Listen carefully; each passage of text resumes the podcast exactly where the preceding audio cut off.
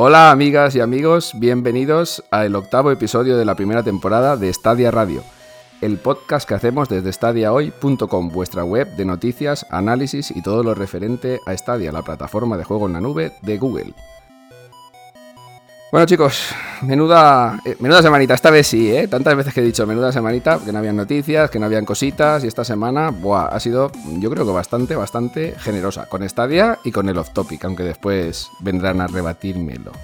Bueno, bueno, antes que nada vamos a presentar a toda la gente que integra hoy eh, este podcast. Felipe, ¿cómo estás, amigo? Muy bien, muy bien. Entusiasmado porque tenemos en el cast a, a Bruce Wayne y a Batman al mismo tiempo. ¡Oh! Sí, por primera vez se han personado juntos. Los dos, que mucha gente decía, no, no, son la misma persona, se van cambiando y tal. No, pues no, son dos personas diferentes. Voy a entrar a presentarlos. ¿Qué tal, Berchi? ¿Cómo vas por ahí? Hola, Alfred, ¿qué tal? Muy bien, pues aquí estamos, por fin. Hicimos la coña el otro día de que como Iñaki y yo no coincidimos, pues eh, la, broma de siempre, ¿no? Lo de alguna vez habéis visto en la misma habitación a Iñaki juntos, eh, pues eso, ¿no? O sea, Iñaki y a Berchi nada, por fin se ha, producido y, a ver qué tal. Eh, yo creo que justo no vamos a comentar ningún tema así muy polémico, que normalmente comentábamos alguna cosa en Telegram que daba lugar a, debates así intensos, pero yo creo que hoy nos vamos a aportar, la verdad. Pero bueno, bueno eh, así que ya veremos. muchas ganas y efectivamente ha sido una semana movidita en Stadia. sí, sí. En Stadia y fuera de ella. ¿eh? bueno, Iñaki, ¿qué tal? Tu, tu media mitad, ¿eh? Ya os habéis completado entre los dos. Buenas tardes, noches, mañanas, días o cuando los oyentes lo escuchen. El caso es que yo a mí no se me ha quedado claro si quién es Batman, quién es Bruce Wayne. Yo soy Batman, claramente. vale, vale. Entonces yo me quedo con el, con el mundano, con el ser humano normal y corriente. Me parece bien. ¿eh? Mientras estás rodeado de mujeres y dinero, ¿eh? tampoco te quejes. No, no, no está mal. Andorra. bueno, Andorra. En Gotham. Donde sea. Bueno, y para finalizar aquí el grupito que tenemos hoy, tenemos a Javier. ¿Qué pasa, Crítico? ¿Cómo vas? ¿Qué pasa, chavales? Pues muy bien, Víctor, aquí estamos. Es un, día más, un fin de más. Eh, pues aquí con vosotros para comentar a ver la, actualidad, que la verdad sí que ha venido una semana cargadita y sí que ha sido intensa eh, a todos los niveles, como tú muy bien has dicho. Yo a nivel personal estoy exhausto también, así que, pero bueno, ya, ya cargamos pilas para la semana que viene. Muy bien. Bueno, yo sé que al menos tú vas a estar de mi parte en el off topic y con eso ya, pues estoy más tranquilo. Estás levantando demasiado hype y luego igual la gente se lleva un chasco. Y seguramente habrá muchos ¿eh? que cuando lleguemos cortarán, dirán, bueno, hasta aquí ha llegado el podcast. Pero bueno, de todo hay que hablarlo. Eh, bueno, chicos, pues vamos a pasar a nuestra sección de noticias y así empezamos ya a debatir un poquillo. Bloque de noticias. Bueno, como todas las semanas en la sección de noticias, vamos a empezar por las confirmaciones y las fechas de llegada de juegos y juegazos, en este caso Stadia. Voy a empezar con Life is Strange Remastered y Life is Strange True Colors, dos juegos de la franquicia Life is Strange, uno completamente nuevo, que es el True Colors, y el Life is Strange 1, digamos, eh, versión remasterizada. Eh, los dos son juegos que salieron eh, por episodios hechos por Don't Not, eh, una empresa, una, desarrolladora que la verdad es que hace unos juegos muy particulares y con muchísima personalidad. No sé si los habréis probado, pero yo probé, el, bueno, probé, jugué el 1 y me gustó muchísimo. Y es una buenísima noticia que lleguen estos dos títulos a Stadia, de salida, los dos. Life is Strange Remastered Collection, que incluye el, original Life is Strange y el Life is Strange Before the Storm. Mm. Muy buena pinta, juegazos los dos. La verdad que, tuvieron en su momento, tuvieron muy buena crítica. Yo no los he jugado, ¿eh? pero sí que aprovecharé el lanzamiento para echarles un diente. A ver, para mí es notición eh, porque yo, por ejemplo, o sea, Quantic Dream es mi desarrolladora de videojuegos preferida y, y Not en el fondo sigue un poco la línea, ¿no? De lo que ellos empezaron con Fahrenheit, Heavy Rain y demás. Eh, no me pasé, no me llegué a pasar el Life is Strange porque creo que no sé si lo tenía para PC o algo así. Y empecé juego poco y siempre lo dejé a medias. Eh, pero sí que es verdad que me gustaba mucho pues porque es una empresa que ya no es solo que el estilo de juego es el mismo, sino que toca temas muy, muy poco habituales ¿no? en el sector del videojuego. Y me acuerdo que estaba viendo la presentación de Square Enix y me estaba sobando con el. Bueno, de hecho me quedé dormido con el Outriders, porque ya sabéis que no, no soy fan de, ese juego y demás. Y me desperté justo con la presentación del True Colors, cuando ya, llevaba un rato. Y dije, joder, ¿ves? Este estilo de juegos sí que me apetece un montón. Y, y, la verdad es que se nota que han cambiado el motor gráfico, o que al menos le han dado un impulso porque se ve bastante mejor, más agradable. Y, tiene muy buena pinta, la verdad. A mí me llama la historia, me llama ese tipo de juegos eh, y creo que son perfectos para Stadia, porque de hecho mm, creo que no llegaron a hacer los juegos episódicos esta gente, pero... Sí, sí, el primero sí. Sí, sí, los llegaron, ¿verdad? Es que me sonaba eso. Me sí, pero eran episodios que entre ellos salían en bastante poco espacio de tiempo. No eran como los de Telltale, que igual se tiraban cuatro meses de un episodio a otro. La gente de Don't Not, por lo visto, sí que tenía el juego terminado y lo iban soltando pues con una celeridad bastante grande. O sea, que no perdías el hilo entre capítulos. Claro, me sonaba eso, pero vamos, que a lo que voy es que creo que es un formato de juego eh, muy propio para eso, para si, si, estás jugando en el iPad o en el iPhone, que igual luego también lo vamos a comentar, que son juegos que no pierden mucho tampoco, ¿no? Porque no son de una espectacularidad gráfica enorme o que necesites verlo en una tele gigante, porque lo que importa es la historia y, me apetece un montón, ¿eh? Tiene buena pinta del nuevo y, y yo seguramente caiga, vamos. A ver, son juegos narrativos que, vamos a ver, por capítulos es como ver una serie. Bueno, como jugar una serie, en este caso. y, sí, la verdad a mí el primero me gustó bastante. Son bastante sencillitos de jugar, las mecánicas no son muy complicadas, te cuentan una historia eh, a priori bastante comprometida, es lo que tú dices, no suelen ser historias habituales en el mundo de los videojuegos lo que cuenta. Y este nuevo True Colors tiene muy buena pinta también. Que salgan de día uno para Stadia, pues cojonudo. Y, Javier seguro que les quiere dar un tiento a los dos.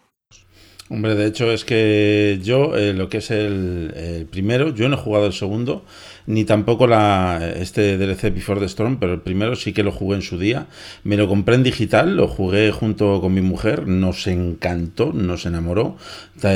tanto lo divertido que es el tema del juego con los superpoderes y eso, que tampoco quiero hacer mucho spoiler por si alguien no lo, no lo ha jugado, pero los personajes me enamoraron, la historia me enamoró, el estilo gráfico del juego me enamoró. También soy muy fan de los juegos estilo Quantic Dream, como ha comentado Alberto, a mí me, me vuelven loco esos juegos así estilo narrativo, o casi películas interactivas, como lo llaman algunos, ¿no? Pero a mí me, encantan.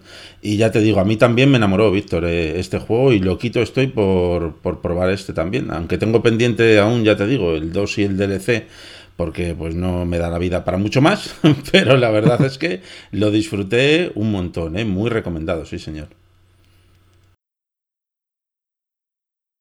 Vale, aquí quiero hacer un apunte, no quiero extenderme mucho, pero es que creo que Javier ha dicho una cosa bastante importante cuando dice que la gente suele llamar a estos juegos películas interactivas. Y siempre se ha criticado mucho a Quantic Dream por eso, ¿no? Dice, es que no son videojuegos lo que saca esta gente. Para empezar a estas alturas, yo creo que definir qué es o no es un videojuego, creo que no lo puede decir nadie, ¿no? Porque hay videojuegos tan variopintos que realmente, pues un Tetris no se parece en nada a un Heavy Rain o, a un Outriders, con lo cual, pues no, no, no veo muy bien la diferencia.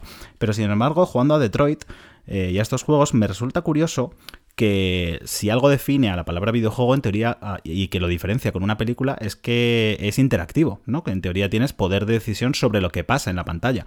Y me hace gracia porque tú cuando juegas a un GTA o a cualquier otro juego incluso en mundo abierto, en el fondo sí, tienes mucha, mucha libertad para moverte por el escenario, pero luego la historia que vemos eh, prácticamente es siempre la misma. O sea, en el 90% de los juegos, a los juegos de rol muy currados con muchas ramas y, demás, eh, la historia que vemos es siempre la misma. En un Uncharted, por ejemplo, es el ejemplo más claro muy espectacular, muy bonito y todo lo que tú quieras, pero todos eh, vamos siempre por el mismo sitio y vemos los mismos momentos. Y sin embargo, la historia que ha podido ver Javier si ha jugado a, Detroit y la que he visto yo es totalmente diferente. Entonces, es verdad, no te da mucha libertad de movimiento de personaje y demás, pero la posibilidad que te da de interactuar con la historia y de modificarla me parece lo más interactivo que hay. O sea, es que me parece mucho más interactivo, curiosamente, un Detroit que un, eso, que un The Last of Us 2, por ejemplo, ¿no? Y me resulta curioso que la gente dice, no, es que eso es una película. Yo, pues, me parece mucho más película de Last of Us 2, que, es igual para todo el mundo. Y sin embargo, la experiencia que yo he tenido con Detroit es muy diferente a la de otra gente, ¿no? Era solo un apunte que me gustaría hacer, porque no sé, se les critica mucho por eso y sin embargo me parecen de los juegos más interactivos que hay. Bueno, es un tipo de juego que tiene, que tiene su público. La verdad es que si, si conectas un poquito con los personajes, ya sea más o menos interactivo, al final te lo acabas comiendo, pero con patatas y con la historia que cuentan es apasionante.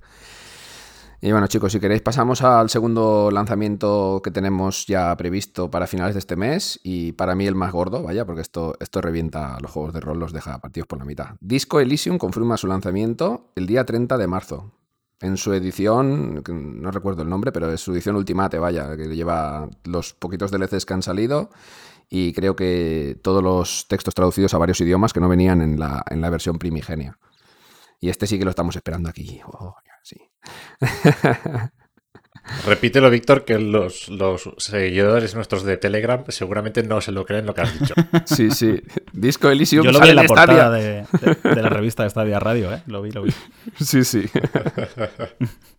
eh, a ver, yo por ejemplo, ya sabéis que no me gustan los juegos de rol, eh, pero es verdad que este se habla tan bien de él y todo el mundo dice que es el juego de rol de la década. Lo que acabo de decir, ¿no? Que te, da mucho poder para influir sobre la historia y qué tipo de personaje va a ser el, que controles y demás.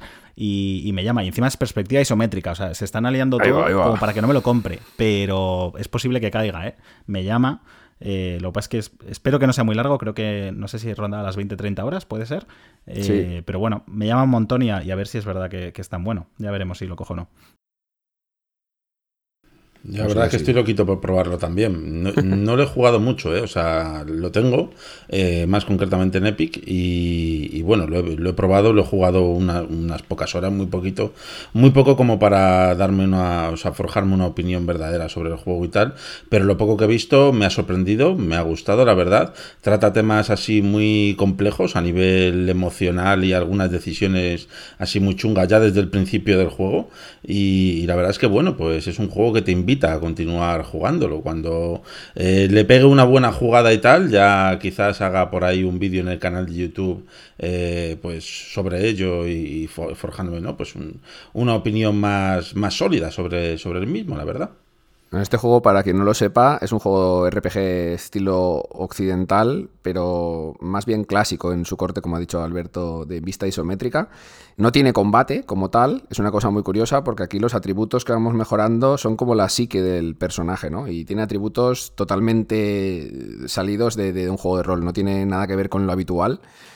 Y, sí, casi toda la crítica lo ha puesto por las nubes eh, desde, el, desde el día uno, vaya. El que lo ha jugado ha dicho que es el juego de rol definitivo, como tal. Por lo visto, nuestras elecciones y nuestras decisiones marcan el futuro de nuestro personaje y del devenir de la historia de una manera como en pocos juegos eh, hemos podido ver en los últimos años. De hecho, a mí me resulta curioso que mm, a veces nos quejamos, y va un poco relacionado con este tema y con el anterior que mm, es que los juegos son muy lineales. Luego nos ponen un juego que te dejan con el culo torcido y es que es demasiado rompedor. Vamos a ver, ¿en qué, quedamos? Eh, a mí este juego me gusta. O sea, soy amante del Diablo 2. Eh, he jodido demasiados ordenadores jugando al Diablo 2, lo reconozco. Y, este, este tipo de juego me mola. el día 30, por desgracia, ya estaré trabajando, pero creo que me tendré que dar una vueltita por la Store para que caiga este videojuego. No, si no recuerdo mal, sale a un precio de 39,99, ¿no? Era precio algo reducido, pero no recuerdo cuánto. Sí, bueno, es que este juego nunca ha tenido un precio completo, como podríamos llamarlo, precio completo de 60 euros. Me parece que en Epic ha estado siempre como a 20 euros o 29,99 o un precio así no demasiado alto. O sea, no, recuerdo ahora si son 29,99 en la Stadia Store o 39,99. Bueno, sea el precio que sea, me da igual. O sea, este juego es compra obligatoria para los amantes del RPG clásico occidental bueno chicos, vamos a seguir con las noticias. Tenemos esta semana, eh, bueno, tenemos, ha llegado la noticia, tampoco es una noticia en realidad, es que la gente de Cyberpunk, como no sacan los parches, pues nos van dejando como gotitas de lo que va a llevar su nuevo parche, este parche 1.2 que, se, que ya, dijimos en el anterior podcast, creo que fue, que se retrasaba por culpa del ransomware, este, el ataque de ransomware que tuvo CD Projekt Red. Pues bueno, nos han soltado una serie de vídeos que podéis ver la noticia en estadiohoy.com eh, mostrando un poquito las mejoras más destacadas que va a traer el parche 1.2. Las mejoras más destacadas, os las comento yo así rápidamente. Son las dos más gordas, son dos. La primera es que la policía ya no va a aparecer por arte de magia cuando hagamos un, un acto considerado delito en el juego, ya sea atropellar a alguien, dispararle a alguien en plena calle, sin motivo y sin que sea un gángster ni ninguna cosa de estas raras. Eh, ahora la policía pues tardará un tiempo en aparecer, teniendo un comportamiento pues más de policía normal, ¿no? de policía real. Y después la segunda mejora así más destacada es que van a mejorar en sí la conducción de los vehículos, que tenía un excesivo derrape y, y, bueno, pues van a mejorarlo para que no sea tan, tan, tan eh, difícil, ¿no? Conducir los coches a altas velocidades porque el derrape era escandaloso. Y también dentro de esta segunda mejora van a introducir una especie de, no sé cómo definirlo, de de acción ¿no? que tienen los vehículos ahora para desatascarlos y los dejas en alguna situación así un poco comprometida, que es bastante fácil, porque normalmente vas conduciendo a lo loco por Night City, te estampas con algo, el coche se queda atascado, no puedes salir, tienes que bajar, llamar a otro de tus vehículos o cualquier otra historia, ¿no? Pues ahora vamos a, a poder desatascarlos. Después tenemos una serie de, de mejoras menores y de bugs y tal, pero a mí en realidad me ha dejado muy frío esto. O sea, yo esperaba un parche muchísimo más gordo, que mejoren la policía, que mejoren la conducción. Lo veo dos cositas ahí un poco menores para lo mal que en realidad está Cyberpunk. Yo creo que, que, bueno, que a lo mejor nos llevamos una sorpresa. Quiero pensarlo, ¿vale? No es que lo creo, sino que una parte de mí dice, por favor, que sea así. Que, que, este parche comentaban que iba a ser muy gordo y que iba a solucionar la gran mayoría de los bugs del juego y tal. Y la verdad es que lo que nos están presentando es eso. O sea, que la policía ahora aparece 15 segundos más tarde en vez de de forma inmediata y, y absurda, ¿no? Que, que, cogía y a lo mejor estaba. Bueno, yo es que vídeo, he visto vídeos en los que estás encima de un tejado y a lo mejor tiraban una granada a la calle y te aparecía la policía encima del tejado levitando encima de las vallas, ¿sabes? O sea, no tenía sentido ninguno, por favor. Que mejore la conducción de los vehículos y tal y que ahora los, coches den botecitos para que puedan salir del sitio en el que están atascados. A ver, yo creo que esto tiene que traer algo más porque si no es que menuda desilusión más grande. El juego todavía tiene eh, yo ya sabéis que lo estoy jugando, no sé si lo he comentado alguna vez aquí en el podcast. No, no, yo creo que es la primera vez. No, ¿verdad? y, la verdad es que el juego yo, pues a ver, no, no, no voy a mentir, es que me he encontrado un montón de bugs, algunos de ellos incluso a puntito de joderme la misión principal y que he logrado solucionar gracias a cargar la partida o gracias incluso a que el juego, por ejemplo, tiene un, un sistema para saltarte los viajes en coche. Porque algunas veces, pues en misiones principales, ir en el coche con un que está conduciendo un PNJ, ¿no? Y tal, y, y, darse de bruces así contra un muro y el señor hablándome y pegándose hostias contra el muro y yo, bueno, saldremos alguna vez de aquí y cargar la partida y cargar la partida y el tío hacer todo el rato el mismo bug, el mismo bug y yo decir, hostia, que, me acaba de joder mi partida de Cyberpunk y, salvarme esa, esa, característica. O sea, el juego está todavía bastante mm, mal y le falta mucho por pulir. Entonces, a mí lo de la policía y esa tontería de los coches, pues oye, es algo como complementario, pero creo que deberían de arreglar los fallos más gordos que tiene el juego, sobre todo a nivel, pues eso, de, bugs en la historia, que es que son inadmisibles. Mm, sí, esto nos lo vendían como el, el, gran parche, vaya, era el prometido 1.2 y si esto es todo lo que tiene que ofrecer, pues vamos mal. Vamos mal porque yo tengo también el juego aparcado ahí para no terminarme la misión principal porque ya lo jugué, pero hacer todas las secundarias, pero conforme estás que no quiero jugar.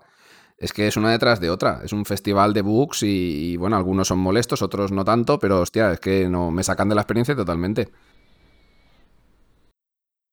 Pues me estáis jodiendo porque esta semana que viene tengo vacaciones, pensaba meterle un arreón y me estás quitando las ganas de meterle la reunión al juego, macho. A ver si se lo, se lo puedes meter, pero, pero igual te encuentras algunas sorpresas que no te van a molar. Claro, o sea, el juego es jugable al 100% y disfrutable y tal. Lo que pasa es que te vas a encontrar errores y algunos errores. O sea, no, no, es un error tras otro, pero sí que cuando te lo encuentras dices, madre mía, o sea, ya basta, ¿no?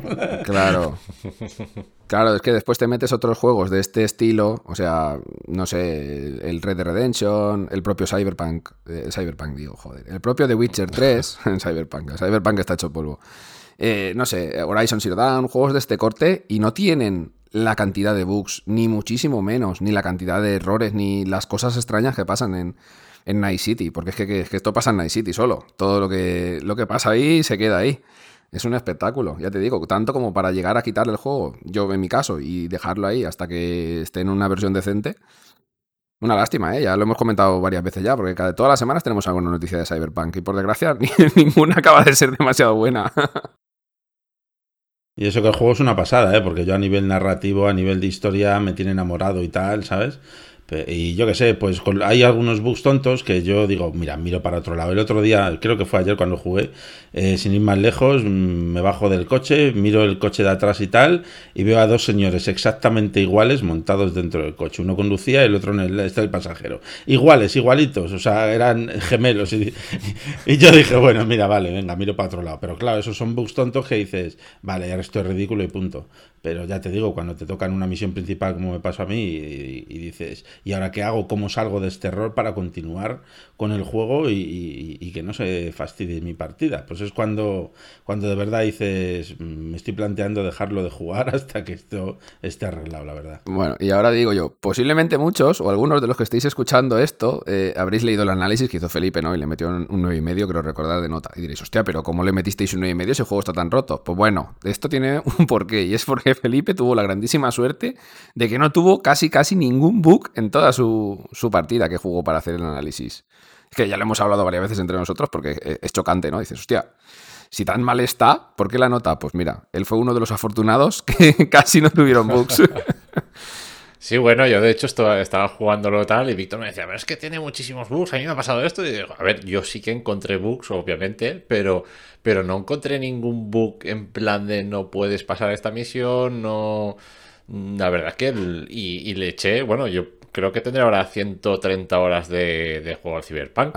Y obviamente me he encontrado bugs, y, pero he hecho muchísimas misiones secundarias, las principales por supuesto todas pero nada que no me impidiera disfrutar. Pero bueno, claro, es que es eso, te pones, te pones a indagar, te pones a leer y hay, gente, pues sí, que, tiene muchos, que se ha encontrado muchos bugs, otra, gente que no. No sé, también es un poco la predisposición de cada uno a buscar eso, ¿no? También a veces te encuentras un muñeco ahí en forma de T y bueno, pues, pues sí.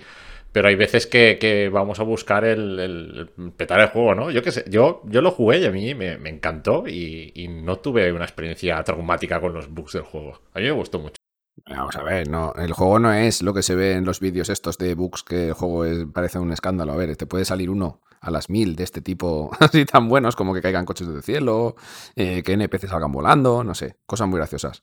Pero claro, cuando es un juego tan inmersivo y por lo menos en mi caso, te van saliendo uno tras otro, uno tras otro, misión tras misión, y al final digo, no, tío, no puedo continuar con esto. Pero bueno, vamos a dejar el tema Cyberpunk, que podría darnos para un podcast. Haremos un, podcast exclusivo de Cyberpunk cualquier día, cuando, cuando Crítico lo termine. Nada, pues para allá para la sexta o séptima temporada. Tú sin prisa, ¿eh? Tú a tu, a tu ritmo. Bueno, vamos a ver, tenemos otra, otra noticia, a ver, un poquito off topiquera, pero que nos acaba dando también de lleno en el tema del juego en la nube. Eh, GeForce Now ha cambiado su. ha cambiado un poquito. Su modelo de suscripción ha subido de precio lo que llamaba Founders, y ahora no, no sé ni cómo lo llama. Su versión, digamos, de pago, porque tiene una versión gratis y una versión de pago. Su versión de pago ha subido de precio. Antes costaba como no sé si eran 20 y algo euros seis meses, salía como 4 euros y medio al mes. Y ahora vale 9,99 al mes. Eh, eh, bueno, pues no sé, qué decir de GeForce Now. Ya sabemos, ya explicamos en, un podcast anterior eh, todas las plataformas de juego en la nube que tenemos ahora mismo disponibles en nuestro país y algunas que no, pero bueno, que no tenemos disponibles, me refiero, también las explicamos. Eh, y GeForce Now, pues bueno, por ciertas características, pues es atractivo y por ciertas otras, pues no tanto, ¿no? Eh, no han cambiado nada en su modelo de colas, ni de esperas, ni de horas jugables eh, por sesión hasta que te, echa fuera y puedes volver a, iniciar sesión. Vaya, es una cosa un poquito rara. Simplemente han cambiado el modelo de suscripción. El, el Founders lo han cambiado y ahora se llama de otra manera y vale más dinero al mes. Y, bueno, dentro de la misma noticia podemos decir también que PlayStation Now ha anunciado una subida de resolución a 1080p 60 FPS. Bueno, 60 FPS el juego que lo soporte. Hasta ahora estaba disponible una resolución de 720p. A mí me hace gracia. Iba a comentar primero sobre GeForce Now, pero me ha hecho gracia el comentario de lo de 60 FPS es el juego que lo soporte, porque en PlayStation Now no creo que nadie se queje si un juego va a 30 frames por segundo, ¿no? Y, digan que el servicio había prometido 60 frames, ¿no? Que es lo que le pasa a Stadia, ¿no? que dice, no, es que dicen 4K, 60 frames por segundo y este juego va a 2K escalado. Y es como, bueno, es que el servicio puede soportar eso, pero no quiere decir que el juego se haya programado para soportar esas resoluciones o, ese frame rate, ¿no? Pero bueno, y lo que quería comentar de GeForce Now, pues es lo que os he dicho antes de empezar a grabar que creo que se empieza a ver que cuando se tiene que competir ya a, largo plazo, eh, pues hay algunos precios que no son sostenibles y la cosa se empieza a equiparar. Eh, decían que el modelo de negocio de Stadia era el peor de todo y que era lo que estaba matando al servicio y ahora te encuentras con que GeForce Now cuesta lo mismo que Stadia, pero encima no te incluye juegos. Con lo cual estás pagando 10 euros, no tienes el 4K es verdad que tienes ray tracing, pero pierdes 4K y encima, como digo, no tienes juegos incluidos, que hay algunos juegos incluidos de Stadia Pro que están muy bien. Y no tienes descuentos en la compra de juegos, con lo cual te tienes que seguir comprando los juegos igualmente en Steam y te tienes que pagar 10 euros si, si no quieres esperar casi colas, casi, ¿eh? porque además puede que alguna te toque. Eh, y no sé, y sigo pensando que el modelo free que tiene de esto de jugar una hora como máximo seguida me parece una broma. Sí que tengo que decir algo positivo y es que me gusta lo de que tenga una facturación anual, lo de que tú puedas eh, comprar todo un año. ¿no? Y que te hagan un mini descuento, te ahorras un euro con 70 al mes, creo que es, eh, y me gustaría que eso llegara a Stadia, ¿no? Eso me pasó cuando llegó Netflix a, España, que dije, yo que tengo clarísimo que nunca me voy a dar de baja de Netflix, hazme un descuentillo, ¿no? Por pagarte ya todo un año directamente, creo que eso estaría bien. Pero bueno, Netflix entiendo que no lo haga porque sabe que es que no te vas a dar de baja igualmente, con lo cual, ¿para qué te va a hacer un descuento? Pero Stadia yo creo que hay mucha gente que está siempre pensando, pues dependiendo de qué juego me metan en el mes o no me metan, pues igual este mes no lo pago. Pues si te hiciesen un descuento en enero, o bueno, el mes que fuese, vamos, pero por, pagar todo un año, pues igual mucha gente se lanzaría y ya tienes a, la gente con tu servicio todo el año pagado, ¿no? No sé. Sí, además, eh, yo por ejemplo, para hablar de GeForce Now voy a hablar bien. Eh, a mí me encanta que. ¿Seguro? ¿Seguro? sí, sí, sí, sí, sí. Tírale, tírale. Me, me, encanta que te permita usar múltiples plataformas como Steam, GOG, Epic Games, etcétera, y luego te metes en Epic Games eh, introduce tu correo electrónico. ¿A ti te funciona la arroba? No. ¿Te funciona el control? No. ¿Te funciona el alt? No. Pues me explicas cómo cojones pones tu dirección de Epic Games. Hasta ahí mi introducción al mundo de Epic Games, o sea, del mundo de GeForce Now en Epic Games, que me parece maravilloso. O sea, te lo incluyen dentro del catálogo, que encima es una plataforma que ha estado dando bastantes juegos gratuitos que están incluidos que oye, que son interesantes para poder jugar. Y tío, mm, resulta que te quieres meter en la cuenta y no puedes. Es que me parece una mofa. Yo a Dios gracias no pagué un duro por ello. Porque me la dieron con cuando compré la tarjeta gráfica que yo tengo. Pero es que si no, es que es para montar el pollo con gusto. Sí, sí, y luego aparte, tengo una mala noticia para ti, Víctor, eh, han incluido el Loop Hero en... entre los juegos. déjate, déjate. ya voy bien, ya teniéndolo simplemente en, en, Steam. Ay, madre mía. A ver, no suena mal el combo ese que acabas de decir, ¿eh? Está muy bien. Te coges la suscripción gratuita de GeForce Now y, y todos los juegos que ganan gratis en Epic y tienes ahí un, surtido pues súper variado y, gratuito, que es lo más interesante. Pero claro, si después no puedes jugar porque no te deja meter tu usuario, pues en qué coño estamos. O sea... Además, sobre todo, eh, puede estar bien que estés jugando a una partida de Fortnite o algo así, pero que te tengas que salir porque se, va a cumplir la hora, ¿no? Estabas ahí a punto de ganar el Battle Royale y de repente te sales porque, porque ha pasado una hora de sesión. No Ya, pues imagínate que estás en el loop giro con una run de la hostia, de estas de hostia, hostia, soy inmortal y te echa del juego. O sea, travieso el monitor como el alemán este rabioso del vídeo viral. Escucha, escúchame, pero es que eh, la gente se queja de Stadia y sus bugs y sus errores, pero es que este error lleva desde el mes de diciembre del año pasado. Estamos a mediados casi finales de marzo y sigue sin, funcionar bien. O sea que hay que ser un poco crítico a veces con lo nuestro, pero también con lo que hay fuera. Y cuando lo nuestro, que bueno, nuestro entre comillas, que es Stadia, lo hace bien, hay que reconocerlo. Pues nada, ahora todos los haters de Stadia que se hagan haters de GeForce Now. Pero bueno, es más fácil criticar a Google que a Nvidia, que Nvidia lo hace todo bien, como vender tarjetas que no existen y ese tipo de cosas. bueno, y del PlayStation Now, eh, Javier, que sé que tú lo tienes, eh, ¿has notado un poquito la mejora? ¿Se ha notado algo? ¿O esto irá llegando poco a poco? Tampoco, la verdad es que tampoco me he informado demasiado de si PlayStation ha liberado el 1080p 60 fps para todos los usuarios. ¿O esto va a ser progresivo? Porque supongo que estarán cambiando también o haciendo reformas en sus, en sus racks de servidores, ¿no? Porque al final PlayStation Now no son PlayStations así tal cual enchufadas a, la red, ¿no? Eh, tendrán una especie de servidores enraqueados, ¿no? Digamos, uno encima del otro, con, unidades de, cómputo que serán PlayStations, pero específicas para este tipo de de propósito.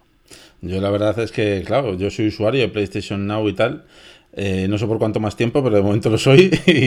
Y, bueno, pues la verdad es que cuando me enteré de esto, ¿no? De 1080p y tal, digo, hostia, esto tengo que verlo yo, macho. Digo, porque por fin se han puesto las pilas esta gente. Y la verdad es que no sé, yo me he metido y como, como no, no viene en ninguna parte, verdaderamente, cuando tú estás utilizando PlayStation Now, no te viene en ninguna parte si, si, si lo estás viendo a 1080p, si no, o, o cómo va. Y la verdad es que yo no logro diferenciar eh, verdaderamente si, si, está o no. A nivel psicológico, ya te digo, a lo mejor me, rayo y empiezo a decir, pues, pues sí que parece que, va mejor, ¿verdad? Sí va mejor, sí, sí va mucho mejor, pero no, no, puedo, no puedo asegurártelo. O sea, es que de verdad que yo lo veo prácticamente igual. Además, he probado juegos de bastante potencial gráfico y tal, ¿sabes? Digo, voy a probar algo tocho y tal para ver qué tal, qué tal va. Y no, lo, no, no soy capaz de notarlo. Y a nivel de FPS, pues como hablábamos al principio, pues esto más bien depende del juego que de otra cosa, pues tampoco, tampoco soy capaz de, diferenciarlo. A lo mejor lo que tú dices, pues no se ha liberado todavía para todos los usuarios y algún día me meto en PlayStation 9 y me llevo una sorpresa y digo, madre mía, mi Play 4 se ha convertido en una Play 5, macho. ¡Qué debuti, ¿sabes? Pero de momento, ya te digo, lo probé y, yo creo que, que, me hacía trampas a mí mismo diciendo, crítico, sí, se ve mejor, no lo ves, eres un inútil, no, no, no, no eres capaz de diferenciarlo. Y yo mismo a mí mismo me decía, pues es verdad, coño, se ve mejor, joder. Así que ya te digo, prácticamente no noto diferencia, sinceramente. A ver, Al Tírale, Alberto. Sí, estoy mirando la web de PlayStation Now y hay también un par de cosas que, quiero comentar. Lo primero que es verdad que ya lo comentamos en su día, cuando comparamos servicios de streaming yo dije que si no me decantase por Stadia probablemente el siguiente sería PlayStation Now. Y es que sinceramente pues veo el precio y es que está muy bien, sobre todo ahora tiene una oferta que es que al final si pagas 12 eh, meses, que te dejan pagar 12 meses, tienes un ahorro del 25% y se te queda 3,75 al mes. Y encima tienes juegos incluidos y de mucha calidad, ¿no? Porque son de Play y de varias generaciones. Entonces, por un lado el precio está muy bien, pero claro, por otro lado pienso, vale, pero ¿qué pasa si quiero jugar por streaming eh, a un juego que no está incluido en PlayStation Now? Eh, al nuevo Uncharted que salga, por ejemplo, ¿no? Que ese es el problema que tengo. Y, por eso sigo sin entender que la gente critique tanto el modelo Stadia, porque es que Stadia te permite comprar las novedades que te dé la gana y jugarlas eh, desde el día uno que estén en, en la plataforma, ¿no? Entonces, eh, sigue sin ser PlayStation Now un servicio que a mí me convenza para no comprarme una PlayStation, a pesar de que tenga más juegos de PlayStation, porque además la mayoría los he jugado. Y otra cosa que me sorprende es que estoy mirando en la página web y en ningún momento veo un sitio donde ponga aquí a qué con qué calidad se realiza la transmisión. La verdad, voy a seguir buscando y si lo encuentro lo digo, pero me sorprende que no, que no lo ponga, ¿no? Pone, pone, puedes descargar los juegos o jugarlos en streaming, pero no te habla aquí ni de 720 ni de 1080. Entonces, no sé, me resulta curioso que no, que no te informe al menos de primeras eh, qué calidad de servicio te va a ofrecer, la verdad. Pero esto ya lo hablamos, como has dicho tú, en su día, en el podcast en el, que, hicimos la comparativa de servicios de streaming, que está clarísimo que Sony no apuesta por esto mucho más fuerte porque Sony su modelo de vender consolas ahora mismo es lo que le da dinero, ¿no? Eh, entonces el PlayStation Now es un poquito secundario. Si apostaran por ello con todas sus fuerzas, pues tuvieran juegos de salida a la misma vez en, físicos que en PlayStation Now y el servicio de streaming mejorará, pues estaríamos ante un servicio con un potencial de juegos difícilmente comparable. O sea, sería, sería jodido eh, combatir contra PlayStation Now en igualdad de condiciones. Pero bueno, como eso no creo que pasen muchísimo tiempo, porque a Sony, como he comentado, lo que le interesa es vender consolas, vender hardware, colocar mucho hardware y, y es lo que ha hecho muy bien en la anterior generación y lo que seguro va a seguir haciendo en esta generación. De hecho, Víctor, lo que sí que te iba a decir, que no es que no le interese, es que le sale muy caro el servicio. Y eso al final se lo tiene que repercutir en el cliente y prefiere tener un servicio inferior a un precio competitivo, porque oye, realmente si tú contratas un año, la verdad es que para echarte dos, tres juegos a final de año, te sale a cuenta. Es un servicio que está bien. Ahora, como servicio único, igual tiene bastantes más restricciones y ahí Stadia yo creo que es bastante más interesante, precisamente por lo que hemos estado hablando antes. Pero claro, eh, volvemos a lo mismo de siempre. ¿Quiénes tienen el, el, el poder computacional para poder dar eso? Microsoft, Google, Amazon. Amazon. Ya está, se acabó. Sony no está en ese juego. Mm. Es lo que hay. Bueno, vamos a, a darles tiempo, ¿eh? porque ellos saben cómo lo sabemos todo y quien no lo quiera saber que esto es el futuro, pues eh, él se lo pierde porque se quedará fuera del negocio de los videojuegos más pronto o más tarde. Eh, no les va a quedar otra que pasar por, por esta piedra. Mm, no sabemos cuándo, pero bueno, el tiempo lo dirá. Y bueno, chicos, eh, esta semana quería introducir por primera vez en la sección de noticias eh, un poquito los análisis, ¿no? Porque en la web vamos haciendo análisis de títulos que van, pues títulos nuevos, ¿no? Que van saliendo en Stadia. Intentamos hacer los análisis lo más rápido que podemos.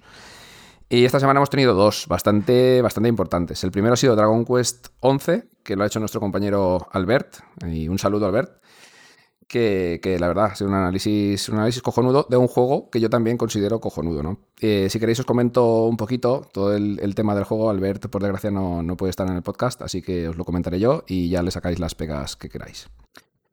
Bueno, eh, Dragon Quest 11 es uno de los eh, JRPG clásicos mm, de los últimos años, yo diría casi seguro, sin ninguna duda, el mejor. De JRPG clásico, eh, que quede claro, no el mejor RPG. Vamos a ver, esto es muy, muy debatible.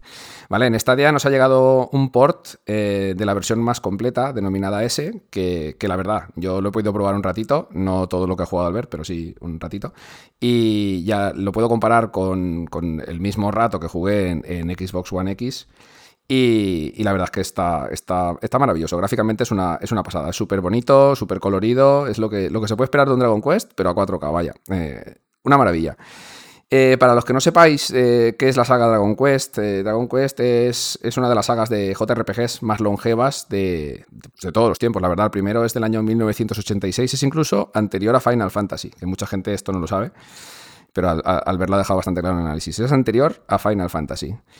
Eh, y destaca sobre todo por el peculiar diseño de personajes que están creados por Akira Toriyama, el creador de Dragon Ball. ¿vale? En todas y cada una de las entregas, los personajes, todos los personajes, no solo los principales, sino los NPCs, toda clase de personajes que salen, incluso los monstruos, todo esto, están creados por Akira Toriyama, que es una cosa pues, que a mucha gente le hará mucha gracia. Eh, sus diseños son inconfundibles, nada más verlos dices, hostia, esto me suena, ¿no? Cuando los ves. Eh, y bueno, en este Dragon Quest 11 eh, encarnamos a un personaje que no tiene nombre, se le llama simplemente Héroe. Y, bueno, es una aventura eh, típica JRPG, tampoco es que la narrativa sea muy excelsa, ¿no? Pero es un juego súper largo, lleno de giros de guion que, según Albert, y, lo confirmo, son muy, muy interesantes y con unos NPCs súper trabajados que les cogeremos cariño, pues nada, a la primera que, que conversemos con ellos ya nos daremos cuenta de su carisma, ¿no? Y todo esto eh, marcado en una aventura súper larga que fácilmente superará las 60 horas en la misión principal. Al ver se le fue a más de 100, pero bueno, esto ya a cada cual. y bueno, aquí pongo yo mi notita personal. Yo veo muy importante varias cosas que comenta Albert en su análisis. La primera, y para mí la más importante, es la falta de un excesivo farmeo para poder avanzar en la historia. Eh, esto es un mal endémico ¿no? de los JRPGs.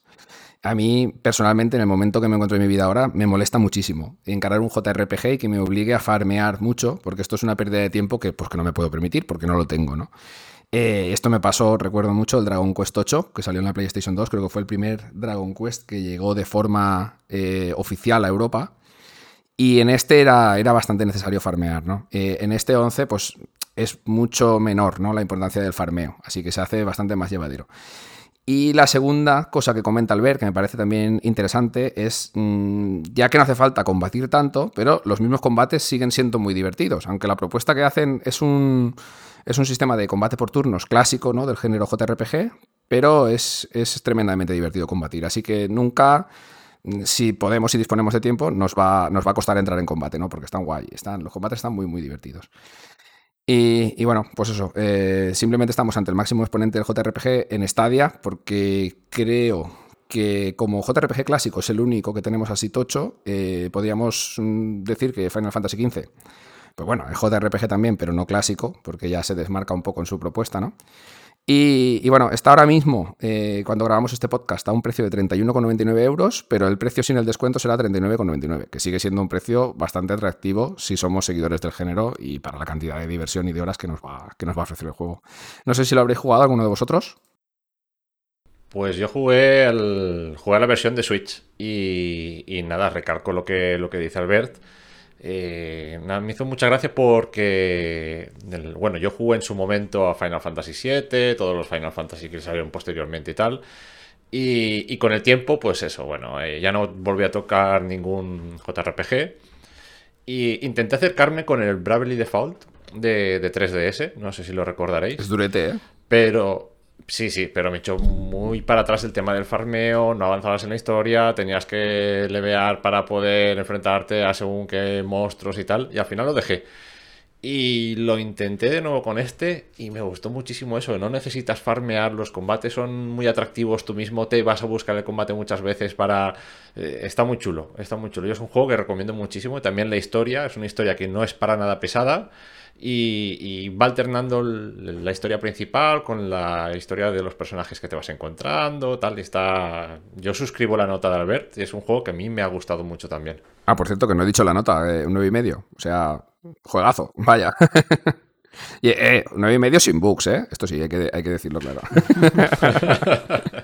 el rendimiento en Stadia es, es, espectacular. O sea, los 4K 60 FPS van auténticamente de lujo. Hay que verlo para creerlo. Parece un anime en movimiento el juego. Si lo ves en una tele 4K, es literalmente un anime.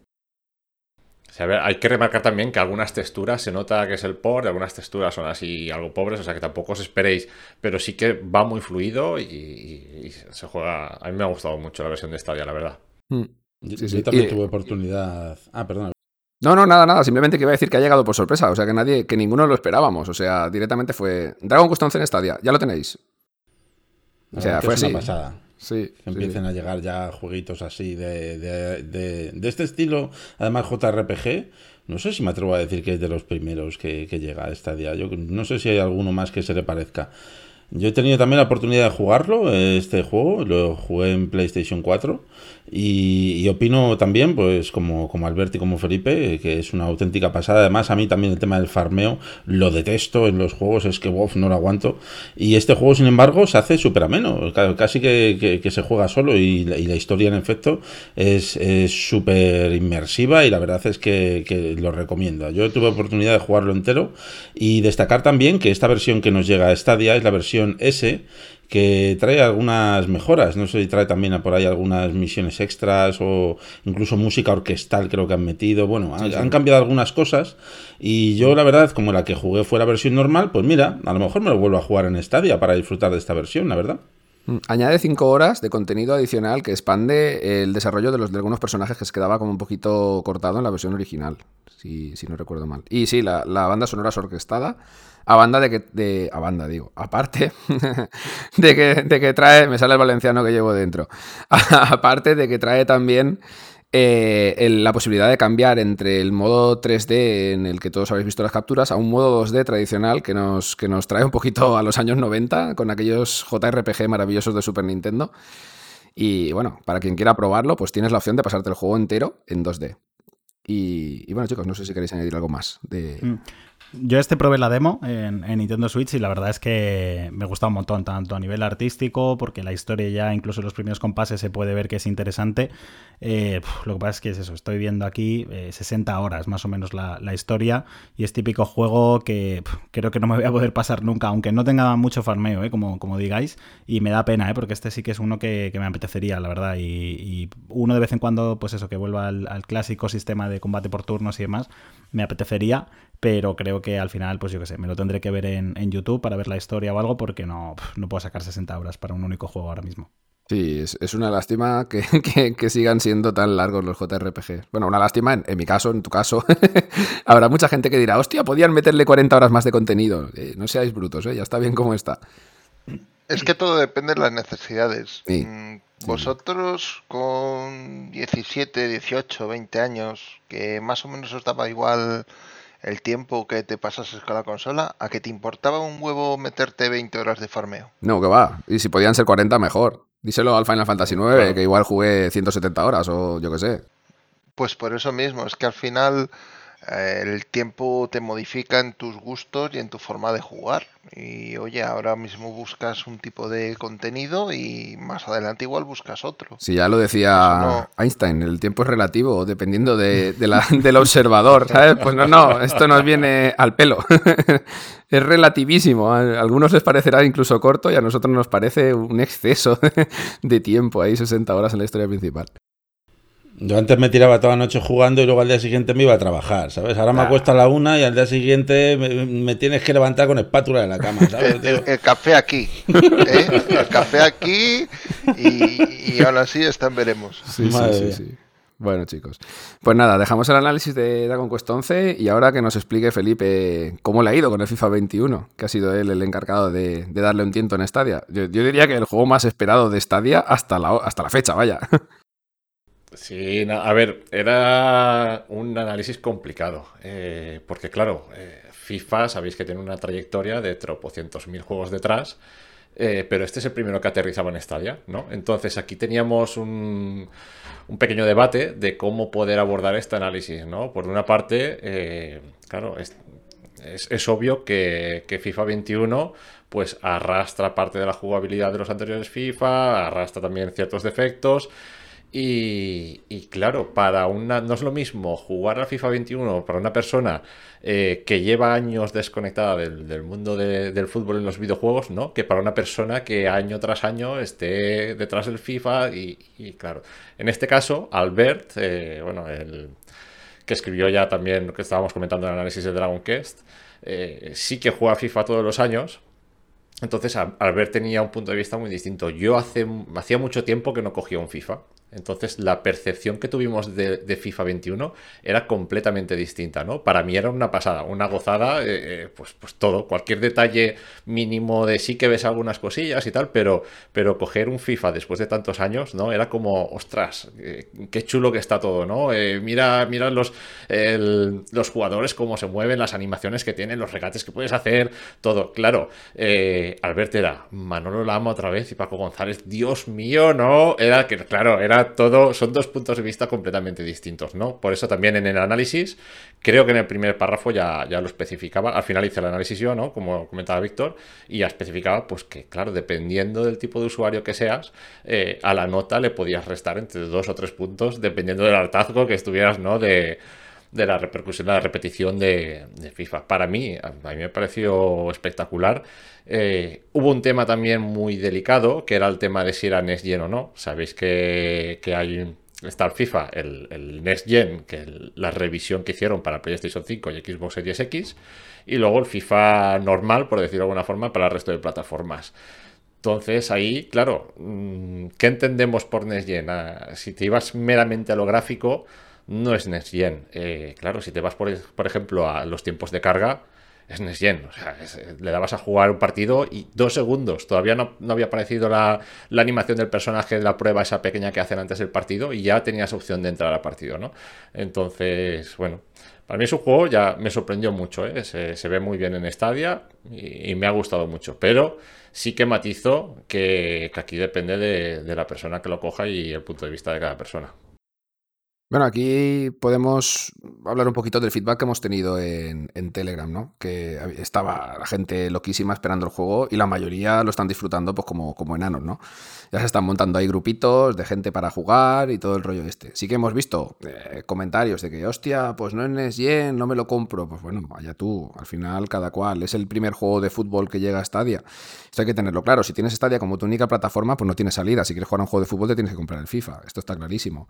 No tenemos el PES, a mucho pesar de Alberto y de muchísima otra gente. ¿eh? No llores, Alberto, no llores. no llores, Alberto.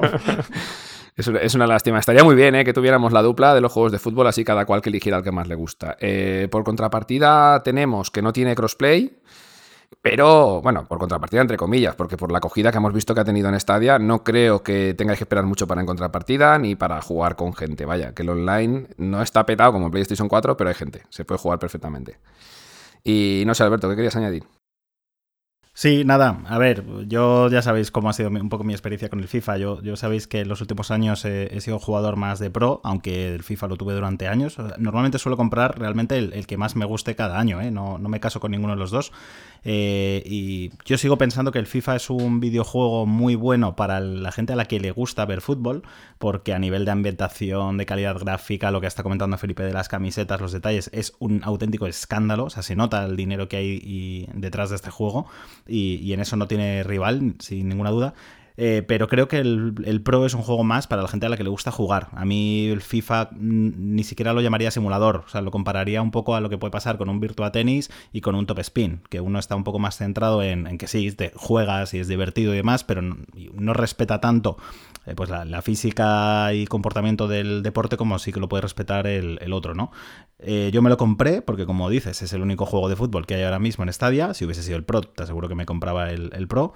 Eh, pero luego lo quise devolver, la verdad, porque dije, mira, es que es verdad que disfruto viendo el juego y todo lo que tú quieras, pero no, no, me, no me divierto con el juego. O sea, yo meto un gol y no me transmite absolutamente nada.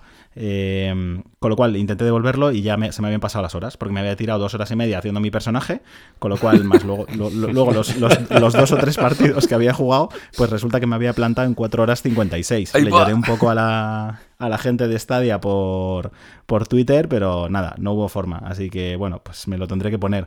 Y, lo que habéis mencionado antes de Next Gen, si esta fuese la versión Next Gen, me lo habría quedado más a gusto, porque solo por ver un poco las mejoras gráficas y más, yo disfruto mucho con esas tonterías, con el tema de las nuevas físicas de los pelos, la, la nueva iluminación, las nuevas caras y demás, y solo por eso, pues me podría haber perdido horas en las repeticiones y demás y no me habría importado. Pero haber pagado 30 euros, tener la versión de PlayStation 4 eh, y que encima no me guste el gameplay, pues bueno, me queda un poco chof. Entiendo que es culpa mía por haberme pasado de las dos horas, pero yo creo que tendríamos que haber recibido la versión Next Gen. Aquí lo que pasa claramente es que al final nos van a llegar las, las, versiones de juegos que haya en PC. Es decir, mientras el FIFA no tenga versión Next Gen en PC, a nosotros nos va a seguir llegando esa versión, porque es mucho más fácil adaptar la versión de Windows a Linux que la de consola. Y por eso tampoco nos ha llegado la versión de NBA. Entonces, Quiero pensar que el año que viene ya sí que FIFA eh, contará con versión Next en PC y entonces llegará también a Stadia. Pero me parece un poco eh, decepcionante que teniendo la potencia que tiene una instancia de Stadia, pues nos tengamos que conformar con, la versión de PlayStation 4. Aunque vaya mejor, ¿eh? porque, porque alcance una resolución 4K real y, temas así. Pero estamos hablando de que el hardware de PlayStation 4 tiene 7 años, ¿no? Y que nos tengamos que conformar, pues bueno, me da un poco de rabia. Pero bueno, es lo que toca. Ya veremos si, acaba saliendo el Pro y qué pasa con el tema de los option files. Y de momento pues me quedaré con, mi FIFA para ver las repeticiones, básicamente. Pues sí, a ver si Konami se anima, perdón, ya que a ver si Konami se anima un poquito, ¿eh? porque estará, ya como he dicho antes, muy chulo si sacan el Pro, porque ahí sí que se va a formar la de Dios, ¿sabes? Teniendo el Pro y el FIFA. Iba a decir que lo que también es cierto es que estuvimos hablando que un factor diferencial para el éxito o no éxito de este videojuego era el precio. Y el precio la verdad es que es bastante adecuado para, para esto. porque con oferta, ¿eh? hay que matizarlo. El precio tiene oferta. ¿Eh? El, precio tiene oferta hasta el día 30 de marzo, si no recuerdo mal. Que creo que me lo recordó Felipe. Eh, creo que son 31,99 hasta el 30 de marzo y a partir del 1 de abril serán 39,99, puede ser, ¿no? Pero bueno, no deja de ser un precio mediano. Es un precio comedido. Sí, no, no, es, es un precio de juego completo. Correcto. Entonces, pues bueno, en ese aspecto la verdad es que creo que es un movimiento bastante inteligente por parte de Stadia, que aquí no sé si pone el precio la desarrolladora o, Google. No lo, pone Electronic Arts seguro. Sí, el precio siempre lo pone la desarrolladora. Ahí lo que se quede Google por, por cada venta o bueno, cada, eh, cada venta. Aquí. ¿cuánto, ¿Cuánto habrá presionado Google para que ponga un precio reducido? Esto nunca lo sabremos. La típica pregunta que la opacidad de Google nunca nos va a dejar. Más que nada porque lo que sí que es cierto, y, esto lo hemos hablado en varios podcasts, es que el que tú tengas FIFA a un precio razonable supone que sea una ventana de entrada estadia bastante grande, porque al FIFA juegan jugones de consolas. Ahora te dicen, chato, toma este mando, ponte a jugar con la tele. Y hmm. dice, ¿eh? ¿Cómo se hace esto? No, no, esto que acabas de decir es tal cual. O sea, han entrado a tropel muchísima gente en el canal de Telegram exclusivamente para preguntar cómo va FIFA en Stadia. Y era porque exactamente no tienen consola, ¿no? O no tenían pensado comprarse una consola, pero sí que quieren jugar al FIFA, ¿no? Incluso hubo, un compañero, eh, no recuerdo ahora su nombre, perdón, que, entró y, claro, al hacerse nuevo la, la, suscripción Pro, el primer mes gratis, te daban los 10 euros esto de descuento en tu primer juego. Se le quedaba el FIFA por 21,99, tío. 21,99 sin comprarte consola y sin nada. O sea, jugar al FIFA por 21,99. ¿Dónde has visto esto? O sea, eh, esto es imbatible. como, como, dice aquí, presión como tal, creo que no habrá habido ninguna. En caso de haber eh, habido algo, pues igual le han soltado dinero, ¿no? Porque además yo creo que estamos empezando a ver esto de lo del cierre de los estudios. Oye, estamos recibiendo bastantes juegos buenos, que si Little Nightmares, que si el Dragon Quest, que si el FIFA, o sea, creo que se están notando.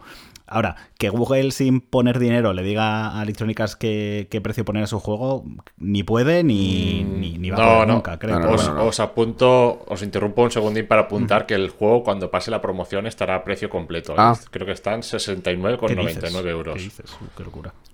Cuando pase la promoción, sí. De hecho, eh, la Champions Edition, que, lleva más contenido, estará en 89,99 y la Ultimate a 99,99. Bueno, esto, aunque no lo creáis muchos de los que escucháis este podcast, tiene una explicación. Los juegos se venden 90 y pico por ciento en sus dos primeras semanas. Incluso, es más, en su primer día, vaya. Eh, entonces, eh, habrá muy poca gente que lo compre a precio completo. Bueno, si no has llegado a la oferta, pues Electrónica se dirá, bueno, que se lo compre después, pues ya, si se lo quieren comprar, que paguen el precio completo. Nosotros ya con la salida 31,99 ya hemos rentabilizado con todas las copias vendidas, que es lo que suelen hacer en las otras plataformas. Claro, si hablamos de PlayStation 4, pues es una risa, ¿no? Esta, esta teoría, porque claro, tú tienes 140 millones de consolas vendidas, se venden, no sé, 80 millones de FIFAs. Pero claro, Estamos hablando de Stadia, que no sabemos el parque de gente que tiene jugando, que es mucho menor, pero bueno, el enfoque es el mismo. Entonces yo creo que la promoción la han hecho bastante acertada. Que después el precio sea completo, pues bueno, tampoco me parece un error muy grave. La gente que se lo ha querido comprar ha estado al tiento y se lo ha comprado en la primera semana. A ver, y aquí lo último ya, y bueno, y matizo también lo que, lo que ha dicho Felipe, me acabo de meter en la web de PlayStation y está a 70 euros el FIFA 21, o sea que al final es lo de siempre, ¿no? Eh, estos juegos, sinceramente, a estas alturas, que los compré a precio completo es porque no se ha querido esperar dos semanas a una oferta porque están cada dos por tres de, de oferta.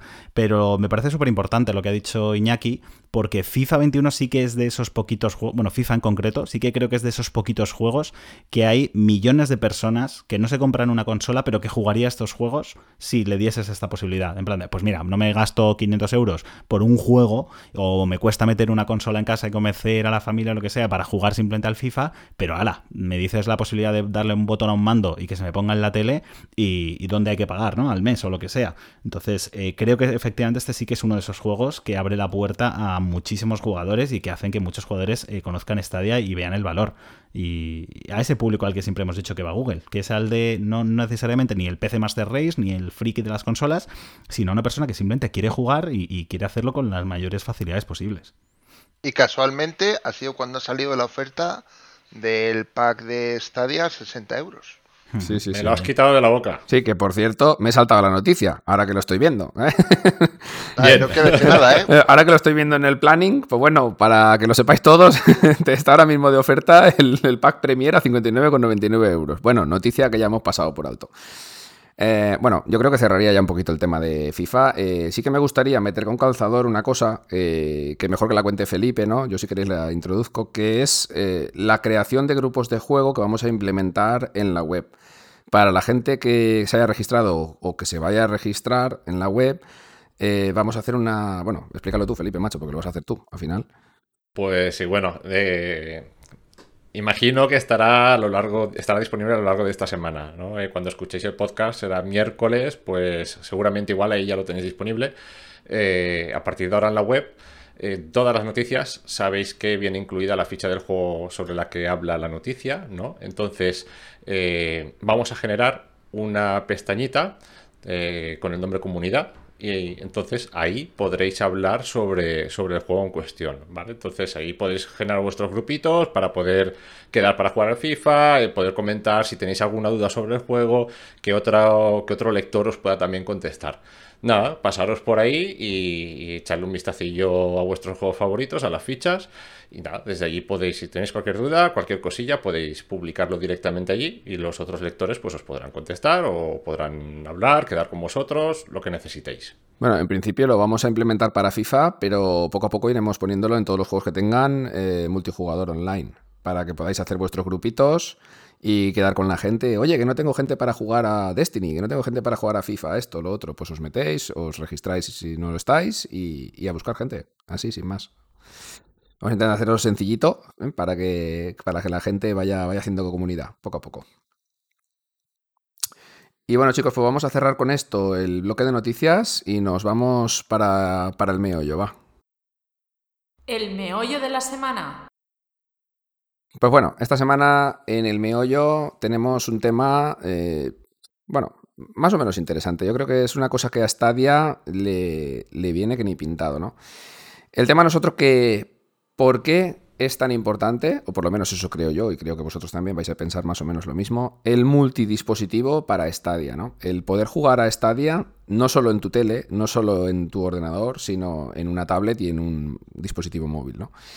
Eh, y aparte de esto, bueno, aparte de esto, a colación de esto, ¿será la integración en TV el momento disruptivo en la industria para lo que viene a ser juego en la nube, no solo para Stadia? Esperemos que para Stadia más, pero para lo que es el juego en la nube. Y me refiero a esto con la noticia que ya que hablamos en su día de que LG iba a introducir Stadia de serie en sus televisiones a partir del tercer cuarto de este mismo año 2021. Y seguramente muchas otras compañías pues van a hacer lo mismo, ¿no? Porque al final esto no es que venda teles, pero es un añadido interesante, ¿no? Cuando te compras tu nueva tele, eh, que esté este tipo de, de servicios ya disponible directamente cuando la enchufas. Igual que ya tienes un botón para Netflix, ¿no? Pues un botón para Stadia. Entonces yo mi punto de vista, pues más o menos lo he dejado ya claro. ¿no? Yo veo que el multidispositivo en Stadia, por lo que he comentado antes con, con Alberto, bueno, no sé si he sido con Alberto, con Iñaki, o con Felipe, no lo sé ya, que me lío. Eh, hay muchísima gente en nuestro grupo de Telegram eh, que, nos consulta sobre cómo funciona Stadia en, en iPad, cómo funciona Stadia en un dispositivo móvil. Y claro, a colación de esto se me ha ocurrido a mí el tema este. ¿Y por qué? Porque lo veo que mucha más gente utiliza Stadia por su portabilidad y por su escalabilidad de un dispositivo a otro que por la calidad o, la instantaneidad del servicio, ¿no? Entonces, Alberto, tú, por ejemplo, que sí que sé que utilizas muchísimo el iPad, eh, que antes nos comentabas que un 90 y pico por ciento de tu uso puede ser que sea en iPad más que en la tele, y, tienes el Premiere, por supuesto, eh, pues tú dirás, ¿no? ¿Qué importancia le das a esto? a ver, yo lo comenté, creo que incluso en el primer episodio, y yo ya lo decía con Netflix. Eh, cada usuario le da el valor a un servicio por unas u otras razones.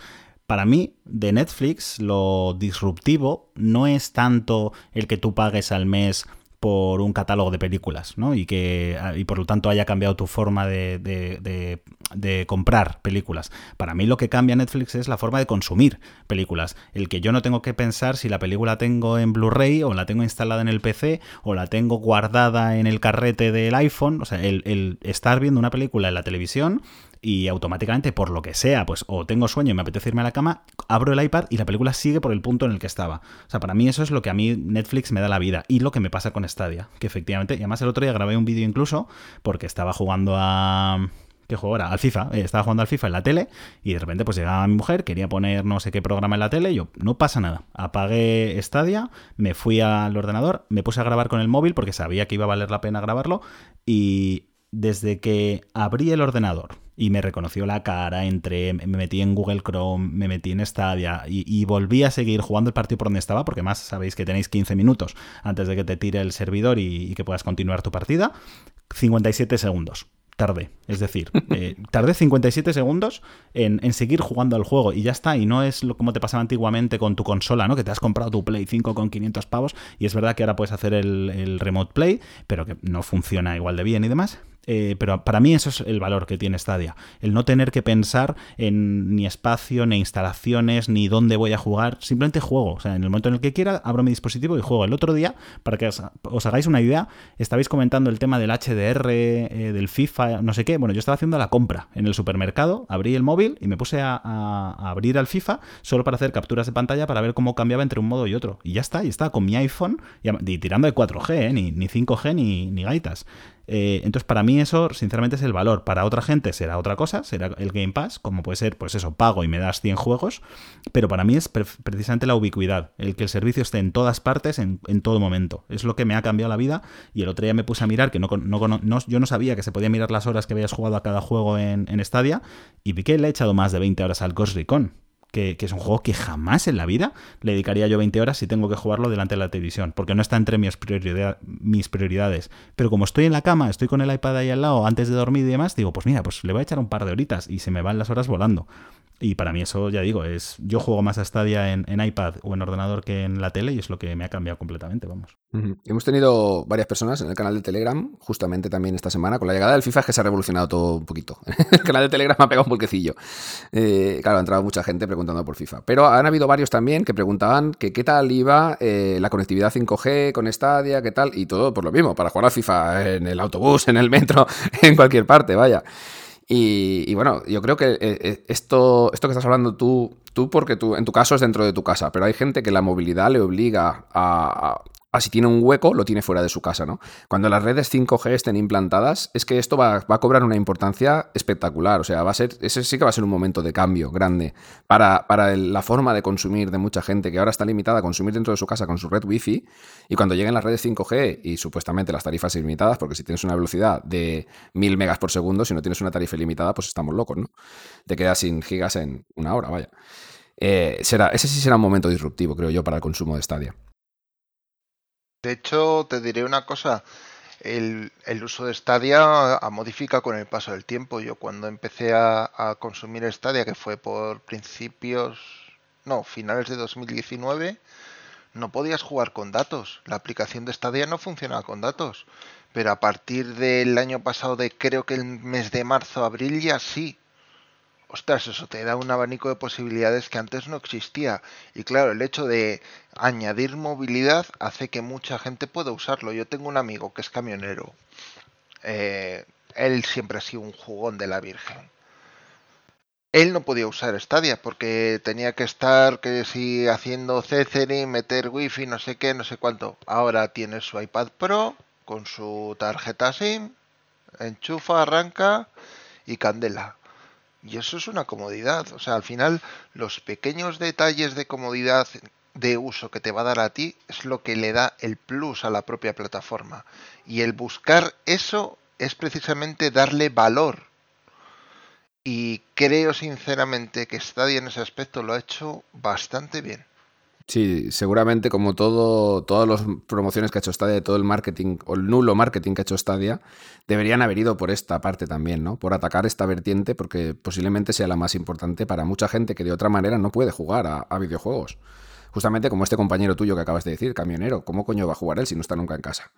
Entonces, claro, esta opción pues hace que tengas un cliente más. Y como él habrán miles, ¿no? De gente que no podrá jugar en su casa por mil circunstancias y puede utilizar Stadia fuera de, la misma, vaya. Un dispositivo móvil, un iPad o cualquier otro dispositivo. Además, en el mundo del videojuego hay algo que, que bueno, son como, como, dos áreas claramente diferenciadas, ¿no? Que es pues la consola de sobremesa de toda la vida, con la que juegas en tu casa, en tu televisor, y las consolas portátiles. Eh, a, día de hoy ya sabemos que PlayStation decidió sacrificar por completo su PlayStation Vita, ¿no? Eh, Xbox, bueno, con el tema del Scloud y tal, eh, pero ahora mismo la reina en este sentido pues es Nintendo con su Nintendo Switch, que prácticamente pues se, vende por eso, porque precisamente es una consola portátil. Y, y, Stadia, una cosa buena que tiene es que pues la puedes jugar en, en tu televisor como si fuera una consola de sobremesa o en tu ordenador o como si fuera una consola portátil. La juegas donde te dé la real gana en el dispositivo que te dé la real gana. Y esto yo creo que a lo mejor la gente o todavía no le presta suficiente atención o, no, lo tiene muy en cuenta, pero es que Stadia tiene, tiene esa gran ventaja. Es, es, es, una consola para todo y para lo que tú quieras y, y, en el momento que tú quieras. Y eso es algo muy, muy grande. Con respecto al tema de cuando lleguen las nuevas televisiones con, esta aplicación instalada o, con el botón de pum, jugar a Stadia o lo que sea. Que además, por cierto, yo creo que esta oferta que ha sacado Google con, la, la Premier Edition, esta oferta que hablábamos antes y tal, se rumorea o se comenta por ahí que es precisamente para irse quitando Chromecast ultras sobrantes y, y ya pues dar el salto a esto pues en efecto ahí es uno, es uno de esos pasos gigantes que se van a terminar dando para, cambiar la industria por, completo. Vamos, estoy, estoy pero segurísimo de ello. Bueno, pues, eh, eso te iba a decir, que no has dicho nada y tú al Kisi, mira que le has dado. Sí, sí, sí, no, iba a comentar justo eso, ¿no? Que, a nosotros, por ejemplo, eh, de cara a Stadia hoy, nos hace la vida mucho, mucho más fácil el, poder disfrutar de, de cualquier dispositivo, porque muchas veces, eh, bueno, nosotros la web de Stadia hoy, como ya sabéis la mayoría, pues es algo que, hacemos por, afición y aparte pues tenemos nuestros trabajos reales y, pues muchas veces vas muy escaso de tiempo para poder jugar juegos, para hacer los análisis y el poder coger el móvil, ponerte el móvil en el Kisi y poder jugar en cualquier lado, te da la posibilidad de, bueno, si tienes que hacer un análisis, puedes jugarlo mientras estás esperando eh, la cola del, médico, donde sea. Puedes estar con el, con el Kisi con el móvil haciendo una partidilla. Eh, claro, te da mucha más flexibilidad. Respecto a lo que decíais del momento disruptivo, eh, esto es muy disruptivo ya de por sí, pero el momento disruptivo creo yo que también vendrá acompañado cuando se siente, ese, es, una tendencia cada vez más, más destacada, pero cuando se siente realmente el crossplay, eh, será el momento disruptivo. El que tú puedas coger, si tú no tienes una consola, no, no puedes, no quieres gastarte dinero en una consola, todos tus amigos están jugando al FIFA y que tú puedas coger y decir, pues bueno, mira, me lo compro en Stadia, que está de ofertita, me lo pongo en el móvil y juego con mis amigos, que uno tendrá el FIFA en PlayStation y el otro lo tendrá en Xbox. Ese será el momento disruptivo. Ahora hay juegos que ya se puede hacer eso pero cuando se siente y ya esté establecido en la, en, la comunidad ¿no? de jugadores, que ya lo entiendan todos, que todos lo utilicen y que sea más accesible, ese será el momento disruptivo en el que Stadia va a pegar un petardazo, pero estoy completamente seguro. Bueno, el tema de, FIFA y el crossplay ya sabemos que no, que no va a suceder, vaya, ni, ni en corto ni a largo plazo. Electronic Arts lo tiene muy claro porque vende muchos FIFAs, esto ya lo hablamos en otro podcast. Es, es, una, es una, putada, porque al final son empresas y quieren ganar dinero. El, perjudicado siempre es el jugador, pero claro, el jugador de FIFA al final se acaba comprando el juego en varias plataformas para jugar con diferente gente. Es una cosa un poco complicada de entender si no estás dentro de, de este mundillo, ¿no? De jugar solo a un solo juego. No, porque yo esto ya lo comenté, a mí me pasó cuando jugaba Street Fighter 4, que lo tenía en Xbox 360 y en PlayStation 3 porque, porque por, por, una sencilla razón, porque en Xbox 360 iba bien y en PlayStation 3 jugaba con mis amigos. Mal, pero jugaba. pero bueno, el, sí, porque el netcode era una basura en PlayStation y en Xbox no.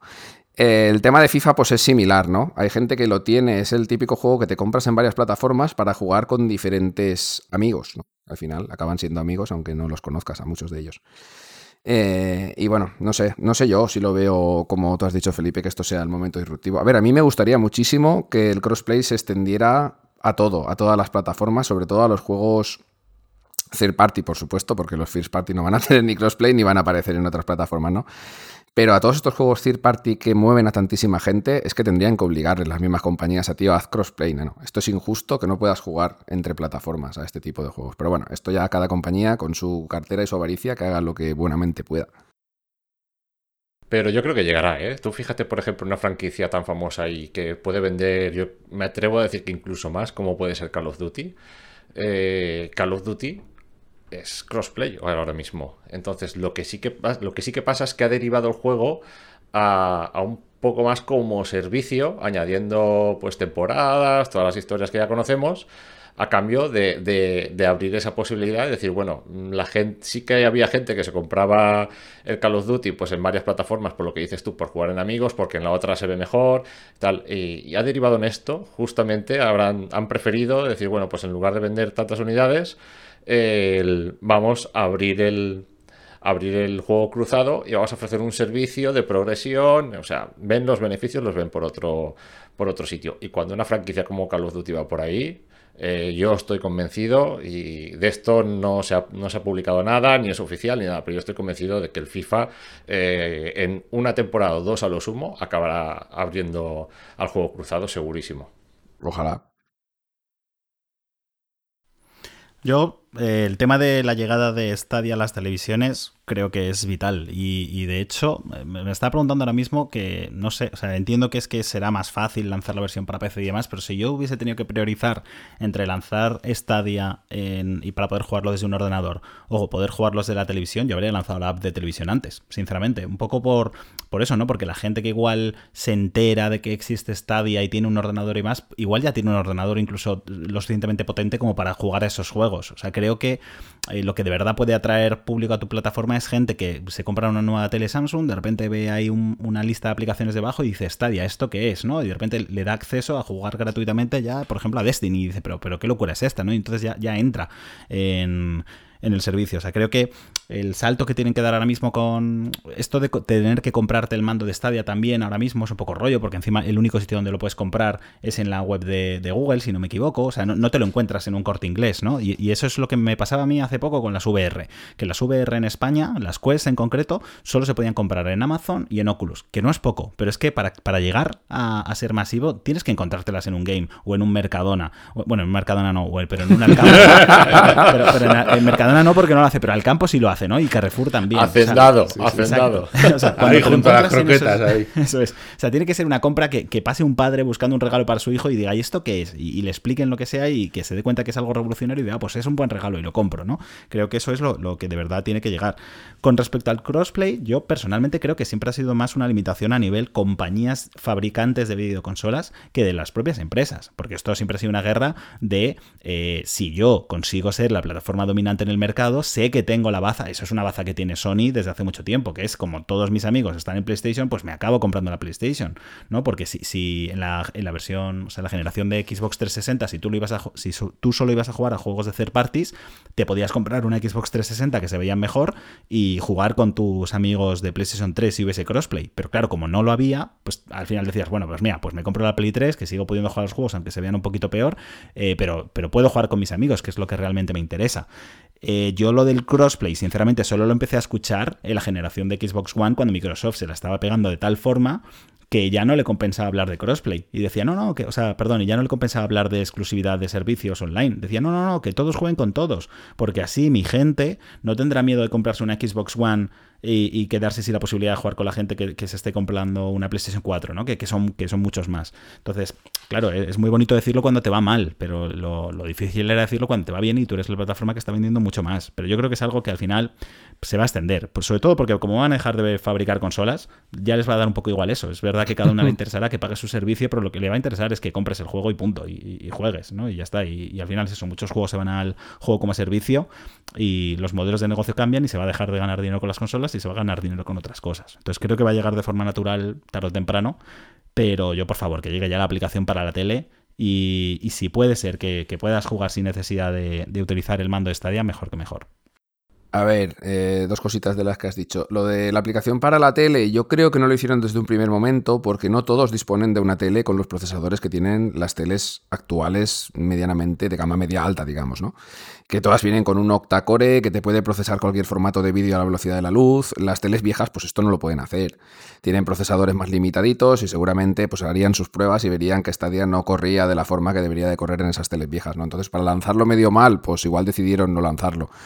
Que igual hubiera sido una buena o una mala decisión lanzarlo medio mal, pues no lo sé. Eso, pues por desgracia, no lo sabremos. Seguramente quien hubiera tenido una tele lo suficientemente potente en su momento podía haber disfrutado de esta día, pues un año y medio antes o dos de lo que va a ocurrir ¿no? con estas teles, en principio, de la marca LG.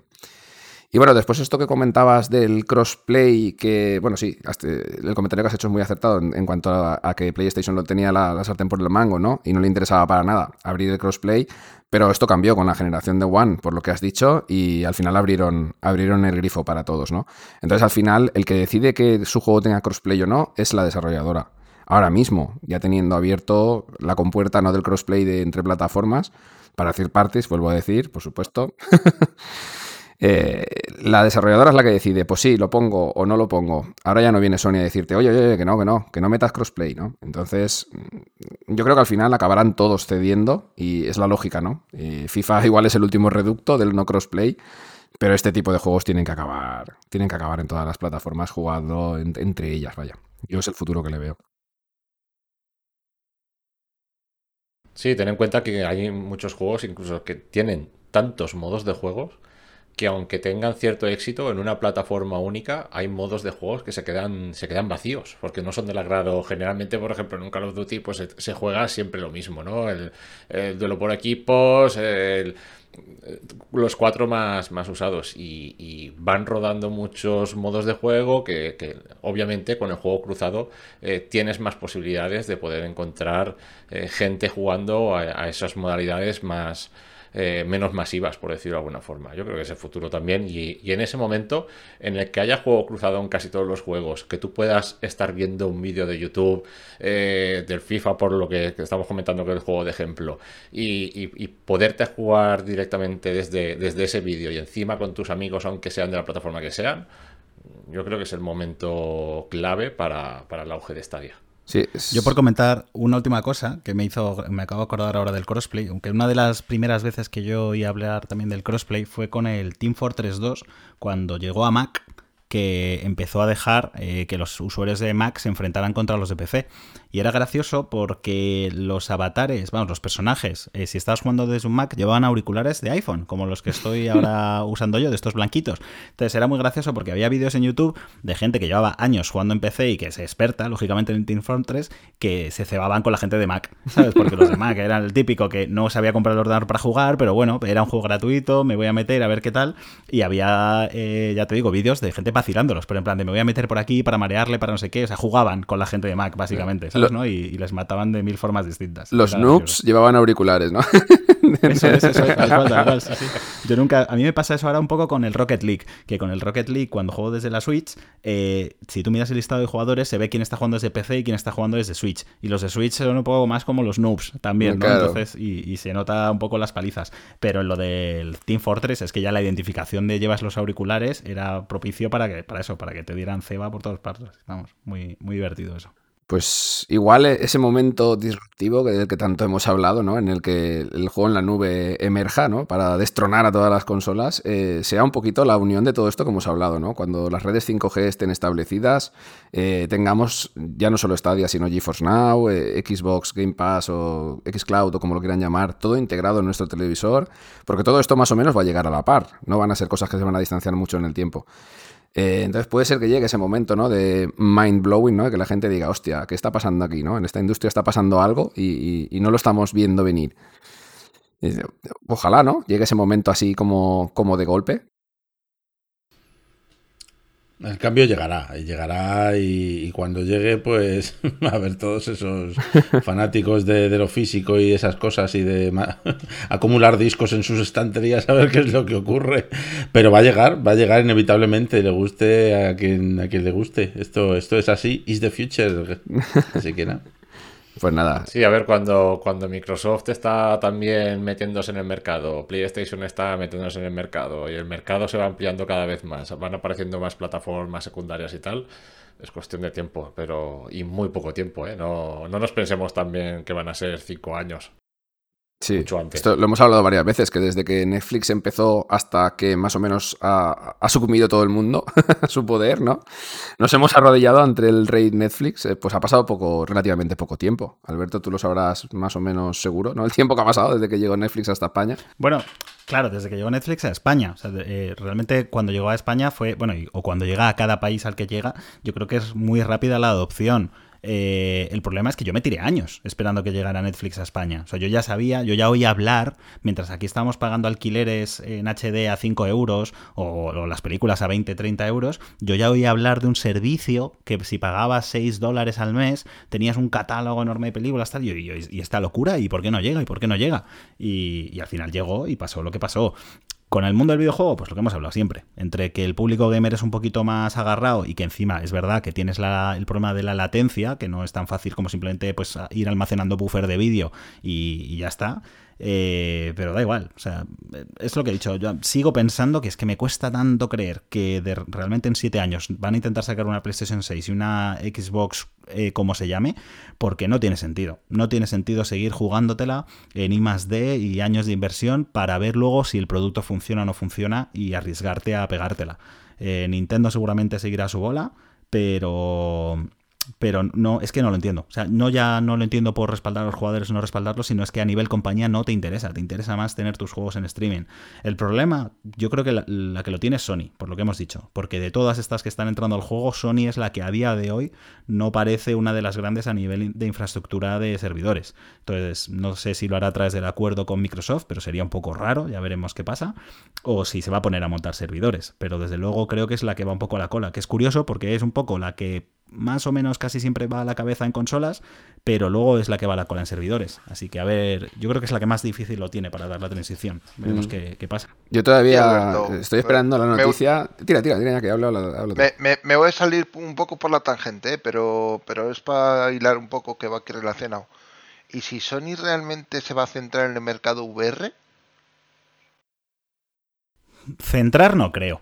Eh, a ver, creo que al final la VR será un 50% ¿eh? de, lo que se haga. Eh, porque además justo hoy lo estaba hablando con mi mujer cuando estábamos paseando. El otro día vino una, amiga a casa que no había probado las Oculus Quest en su momento, le, había puesto las Gear VR, pero claro, no había probado nada de, andar tú y moverse. Que por cierto, perros, llevamos ya una hora de podcast y aquí no se ha hablado de, que hay Oculus Quest nuevas en este grupo. Pero bueno, yo, no, no, nuevas, no, las hay, yo las he probado simplemente. Yo no tengo nada. Sí, sí. Nada, pues que yo quiero impresiones luego de eso, ¿eh? Impresiones. Que, sudor y sangre me ha costado que, aquí se, expanda la VR. Pero bueno, eh, y yo se lo decía, le decía, eh, la VR se ve como algo muy de nicho. Pero yo creo que es porque ahora es, un poco cara, es un poco incómoda y todo lo que tú quieras. Pero yo, por ejemplo, si a esta persona que vino el otro día, que es una amiga de, mi mujer, yo le pongo el FIFA, de hecho le saqué el mando de Stadia y le dije, mira, eh, tengo una nueva tecnología que me permite jugar sin juego tal, vio el videojuego en la tele, ah, qué, guay, y pasó olímpicamente, ¿no? O sea, hay mucha gente que nunca le van a interesar los videojuegos, porque sí, pues porque no le llama, aunque tú le enseñes el de Last of Us y el nivel de, de, en el pelo y lo que sea, bueno, pues le da igual, nunca se va a poner a jugar a videojuegos pero le puse las gafas de VR y alucinó en colores. Pero alucinó y dijo, yo quiero esto, yo quiero esto. Entonces, creo que la VR, aunque a día de hoy sea como lo más nicho que te puedes echar a la cara, tiene el potencial de llegar a muchísima más gente de lo que nunca han llegado los videojuegos. Porque hay tanto contenido que sirve para... O sea, no todo el mundo quiere ponerse a jugar a un videojuego, pero, pero muchísima más gente sí que quiere, por ejemplo, transportarse a otro sitio, ¿no? Y poder ver sitios que de otra forma no, no querría ver. Entonces, no creo que nunca la VR sirva para sustituir a, la forma de videojuego tradicional, pero que desde luego la va a complementar y que igual llega, pues eso, a que la mitad de la gente estará, perdón, la gente estará la mitad del tiempo jugando en VR y la otra mitad del tiempo jugando normal. Y mucha gente que jamás tocará un videojuego sí que estará consumiendo cosas en VR. Eso sí que lo creo, desde luego, ¿eh? porque ya digo que creo que atrae a mucha más gente de la que atrae los videojuegos.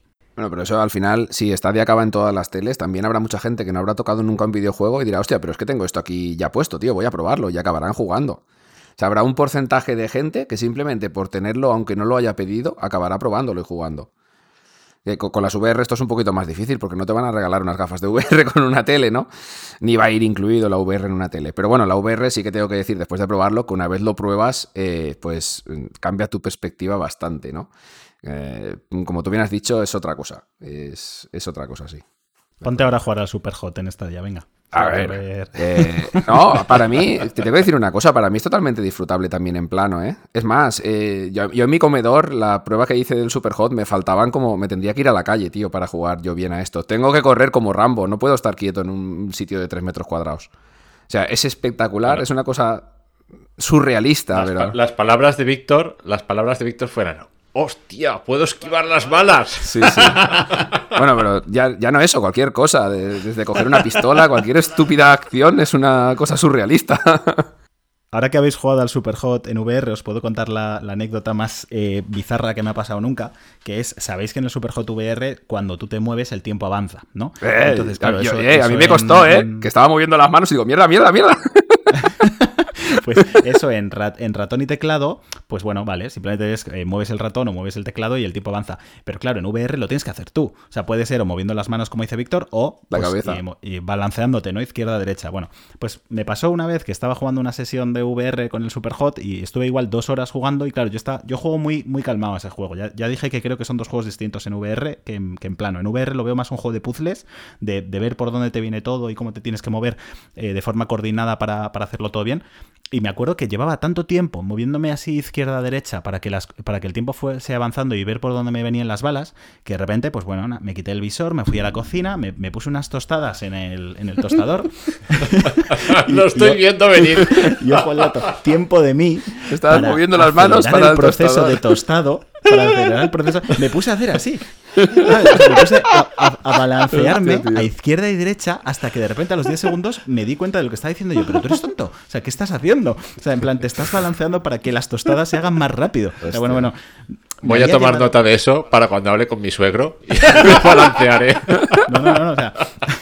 Hostia, qué Pues, cabrón. Pero es, es un poco la- el reflejo de, y encima yo, eh, que estoy muy ligado a la tecnología y demás, pero el reflejo de la potencia que tiene esta tecnología que te abstrae totalmente, ¿no? Y, y- y estás en otro sitio y te olvidas y, y demás. Pero bueno, por, ya lo último, por responder a la pregunta de Iñaki, que había dicho, pues si Sony se va a centrar en la VR, que por cierto, presentó el otro día sus nuevos mandos y tiene una pinta espectacular, Sí, porque sí. encima son los únicos, al menos de momento, Con que tecnología ya lo copiarán todos, sin duda, que van a tener la respuesta áptica y los gatillos adaptativos y demás. Eh, centrar, centrar, no creo que se vaya a centrar, porque además yo sigo pensando que Microsoft, eh, dentro de, no sé, X tiempo, eh, no creo que se vaya a quedar atrás con esto y un día dirá, listo, hago compatible las Oculus Quest con mi consola o las HP Rever, las que quiera, pero no me creo que se vaya a quedar fuera de la carrera de, la VR. No creo que vayan a lanzar su visor, pero sí que creo que hará compatibles algunos que ya existan, sobre todo porque Microsoft tiene un sistema de, vamos, un ecosistema de visores en, Windows que se llama Windows Mixed Reality, ¿no? Entonces yo creo que Sony no es que se vaya a centrar, pero que sí que me gusta y creo que va a ser un- una parte muy importante. Pero porque creo que la va a ser de, to- de cualquier consola, ¿eh? Creo que la VR, y cuando Nintendo se meta en VR, ahí sí que vamos a flipar todos. ya se metió. Porque creo que Nintendo la- Ya se metió en los 80. No, no, no, ojo, ojo. A ver, Sí, sí, bueno, sí. yo creo que lo de la- yo creo que en los 80 no era VR, Ya, bueno, pero bueno, sí, porque sí, sí. pa- para mí VR no es, no es un 3D sin más. Sí. Eh, pero Nintendo se metió en la VR con el Nintendo Labo. Mm. Y, y claro, debido a las limitaciones técnicas de, de la Switch, pues, pues bueno, funciona de aquella manera. Pero las ideas que tienen de. O sea, el, el hecho de que hayan podido conseguir que tú pintes cosas en 3D con los Joy-Cons de, de Switch y, y que veas cosas en VR con el hardware que tiene la Switch me parece un mérito tremendo. Y, Sí. y al final que estás usando cosas de cartón, ¿no? Eh, cuando Nintendo realmente se meta en VR y, y te haga un Astrobot pero de Mario, vamos a flipar todos, porque yo creo que Nintendo es la que mejor aprovecha ese tipo de cosas. Es la que mejor partido le saca a la, tecnología a nivel de gameplay. Eh, yo creo que es la que dominó las 3D con Super Mario, con Zelda y demás, y creo que puede ser la que domine las VR también. Sí, sí, no sé, si no tarda mucho más. Bueno, claro. a ver si hay suerte y antes de que pase eso, Google le hace una pequeña felación a, a- a Nintendo y podemos ver Nintendo en Stadia, ¿sabes? Porque yo, yo sigo pensando ¿eh? que esa, esa oferta, así, esa mano tendida a, a- a terceras empresas que hizo eh, nuestro amigo querido Phil Harrison, el calvito ese tan, tan molón que vemos en los vídeos de crítico. I love you, Phil, I love you. sí, sí, te queremos. Yo creo que esa mano tendida iba directamente a Nintendo. Pero bueno, eh, ahí cada uno que, el que quiera entender que entienda. Bueno, yo quiero aprovechar este podcast para vender mis servicios para poder comprarme unas Oculus Quest 2. Hago de todo, ¿vale? Te pinto la casa, te paseo al perro, le hago la comida, lo que tú quieras, ¿vale? Para comprarme unas Oculus Quest. El otro día intenté comprármelas, que lo sepas, eh, Albert, y, y, bueno, me las, eh, por Amazon y tal, dije, venga, me las compro, me las compro, me da igual.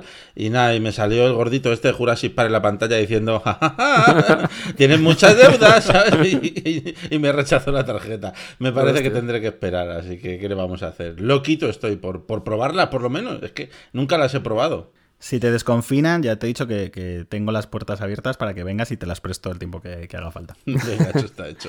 Bueno, después de este ofrecimiento de crítico, que dejaré su número privado en la descripción del podcast para que cada uno lo contrate para lo que crea conveniente, vamos a Sí, sí, cerrar. tú, tú da el número de teléfono de él, pero la cuenta la nuestra, ¿eh? Hombre, claro, claro. Ya veremos qué hacemos con el dinero. Igual me pillo yo las Oculus, quién sabe. Ofre- ofrecimiento con input lag negativo. Ahí está, ahí está. Hostia. Nada, gente, vamos a cerrar el meollo de esta semana y vamos a ir a una nueva sección que, vamos a ver cómo nos va. Esperemos que tenga algo de repercusión.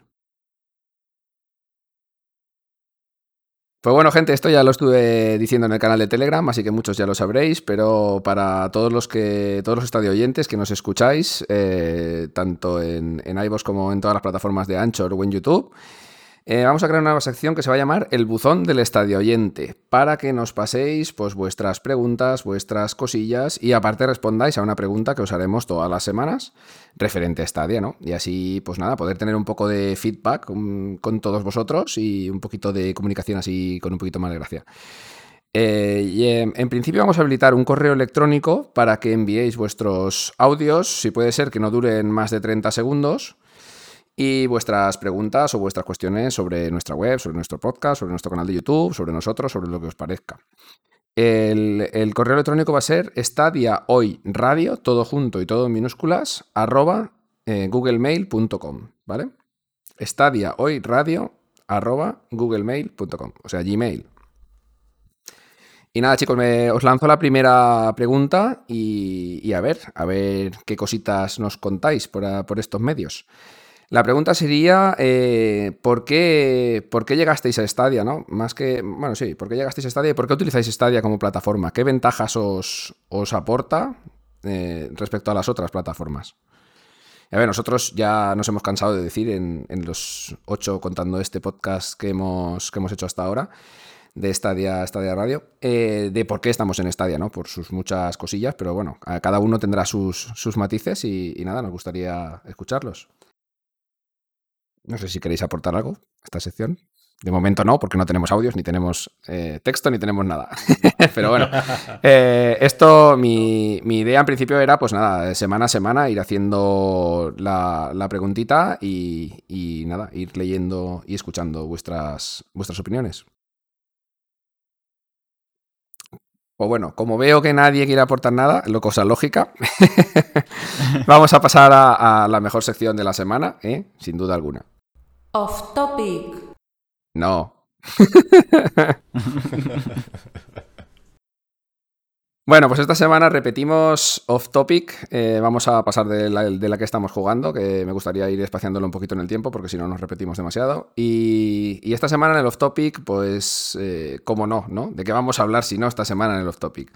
Eh, Zack Snyder's Justice League. Así, tal cual. ¿Hay algo más que añadir? Yo por mi parte no. Y quien no la haya visto, que vaya a verla ya. Y quien la haya visto, pues bueno, supongo que ya pues, habrá tenido sus orgasmos y tal. A mí personalmente me ha parecido una puta locura. Una auténtica puta locura. Yo lo siento mucho por Josh Whedon y por todas las movidas que tuvieron en Warner con la producción original, vamos a llamarlo así, de esta película. Y lo siento muchísimo más por la hija de Zack Snyder, que la chica, si no lo sabéis, se suicidó a mitad producción de esta película y Zack Snyder decidió abandonarla. Eh, aparte de por este motivo que ya era de suficiente peso por, todas las presiones que tenía desde Warner, porque no, no acababa de convencerles el enfoque que, el señor Snyder quería darle a la película. Después de Batman v Superman y la crítica tan polarizada que tuvo, gente que la amó y gente que la odió, eh, pues a partes iguales, Warner no tenía muy clara la dirección que quería seguir. Eh, Zack Snyder sí que la tenía y ahora mismo pues la hemos podido ver en HBO. Y ya digo, yo es que poco más puedo añadir, porque yo ahora mismo es que estoy, estoy en una nube. A mí me ha encantado. No quiero spoilear la película, porque quien no la haya visto me gustaría que la. Que, la, que, tenga la experiencia por su propia cuenta, sin meterle, sin meterle ningún spoiler. Así que intentar no hacerlo, bueno, spoilearé yo, cuatro horas. No, tres, horas y cincuenta y dos maravillosos minutos. Yo cuando ha dicho Justice League, eh, nada más que añadir, yo, no, por favor, que ya dura cuatro horas. No, no, ya cortad el metraje, ya, por favor. Eh, venga, pues eh, empiezo yo, eh, para soltar aquí algo de, vinagre. Eh, a ver, yo confieso, la, original, no soy muy fan de las últimas pelis de DC. De eso lo voy a empezar. Yo creo que no están a un nivel al que puedan estar las de Marvel. Aunque las, por supuesto, la trilogía de Nolan del Caballero Oscuro creo que sigue siendo lo mejor que se ha hecho en, en superhéroes. Eh, yo, por ejemplo, no, leo cómics, no he leído un cómic en mi vida, con lo cual no, creo que sea un fan de personajes de cómic ni nada por el estilo. A mí lo que me gusta ver es una buena película. Y si está protagonizado por superhéroes, pues bueno, pues, pues mejor que mejor. Pero ante todo me gusta ver una película. De hecho, las películas de superhéroes que más me gustan son las que considero que realmente no son ni películas de superhéroes, simplemente son películas buenas de acción, de drama, de lo que sea, pero que da la casualidad que están protagonizadas por un personaje basado en el cómic. Como puede ser Joker, por ejemplo. La peli de Joker de Joaquin Phoenix, que a mí me flipa, me, me encanta, o incluso las de Batman, que yo creo que son más una especie de drama-crimen que, una peli de superhéroes.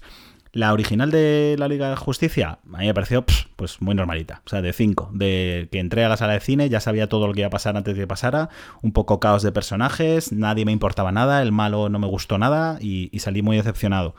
Eh, creo que esta, sinceramente, en vez de verla yo como una película totalmente diferente, lo que veo es como una versión extendida con cosas que evidentemente se han quitado, eh, que habían añadido y que, que, Zack Snyder no quería. Y sí que me parece que ayuda para empatizar más con los personajes y saber más de dónde vienen.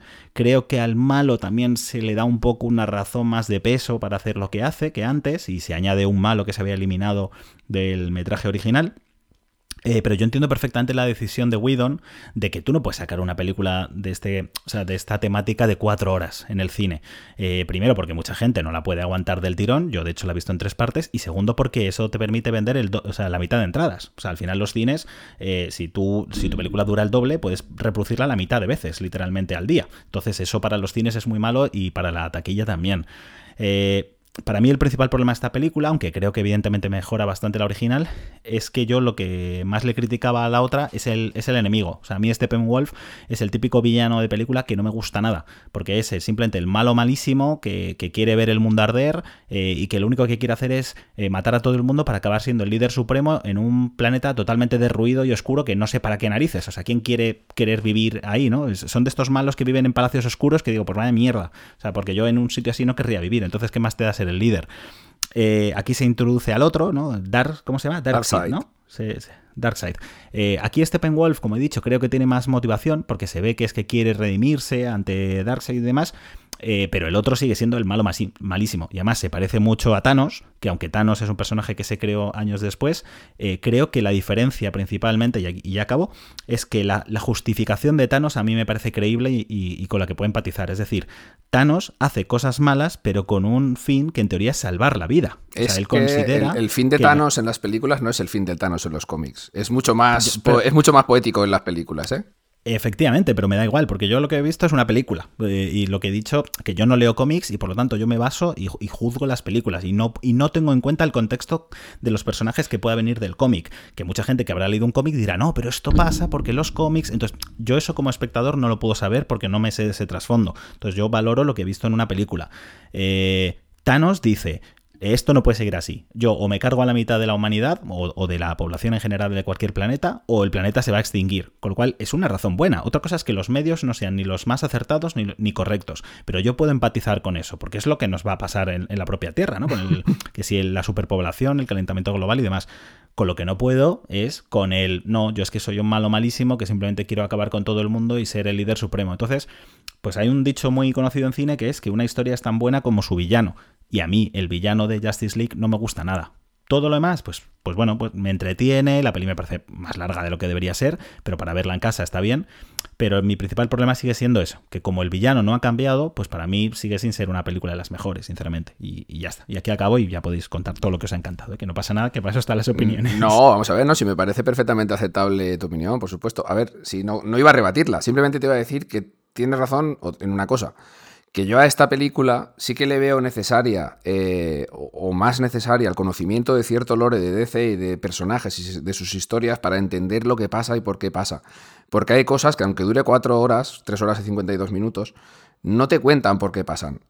Es más, eh, los mismos personajes yo creo que no saben exactamente por qué pasan ciertas cosas que hacen ellos mismos. Y cuando lo veáis, pues pensaréis en lo del final de Flash. Diréis, ¿por qué ha pasado esto? ¿Él lo sabe lo que está haciendo o no? Sí, ¿por qué? ¿No?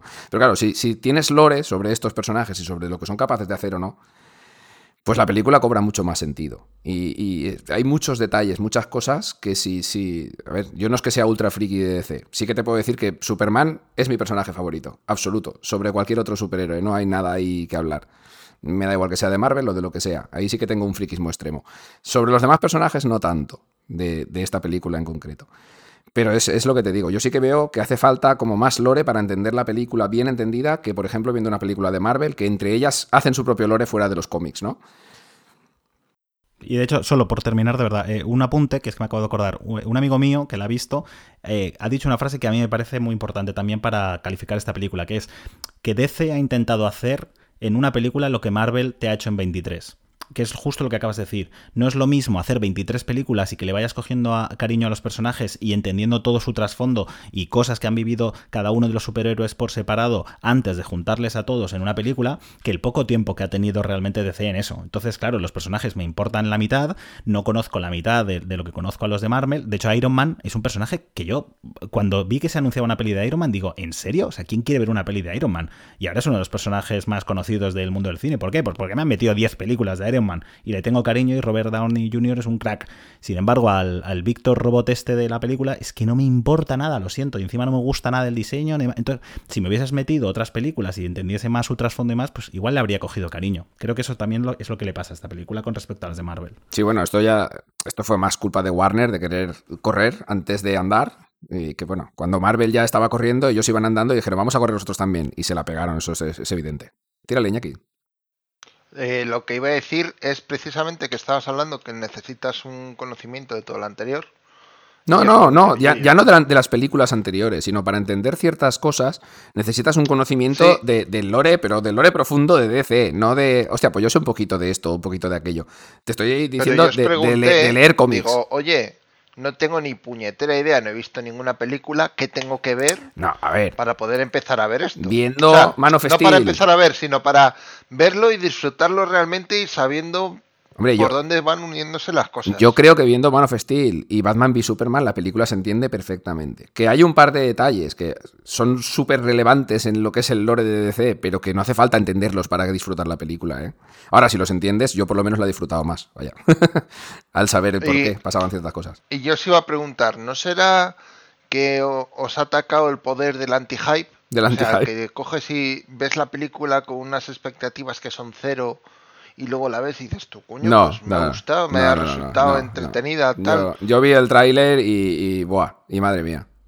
Casi me estampo contra el techo del salto que di, de lo que me gustó. O sea que no iba con anti-hype, iba con sobre-hype. Exactamente, a, ver la película.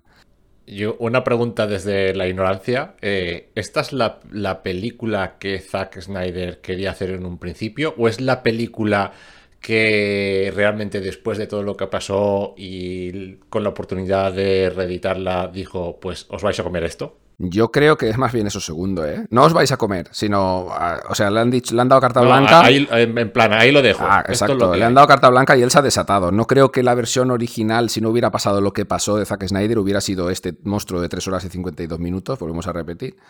Está cortado en seis partes, que no capítulos, ¿eh? La película está toda seguida en HBO, pero está cortada en seis partes.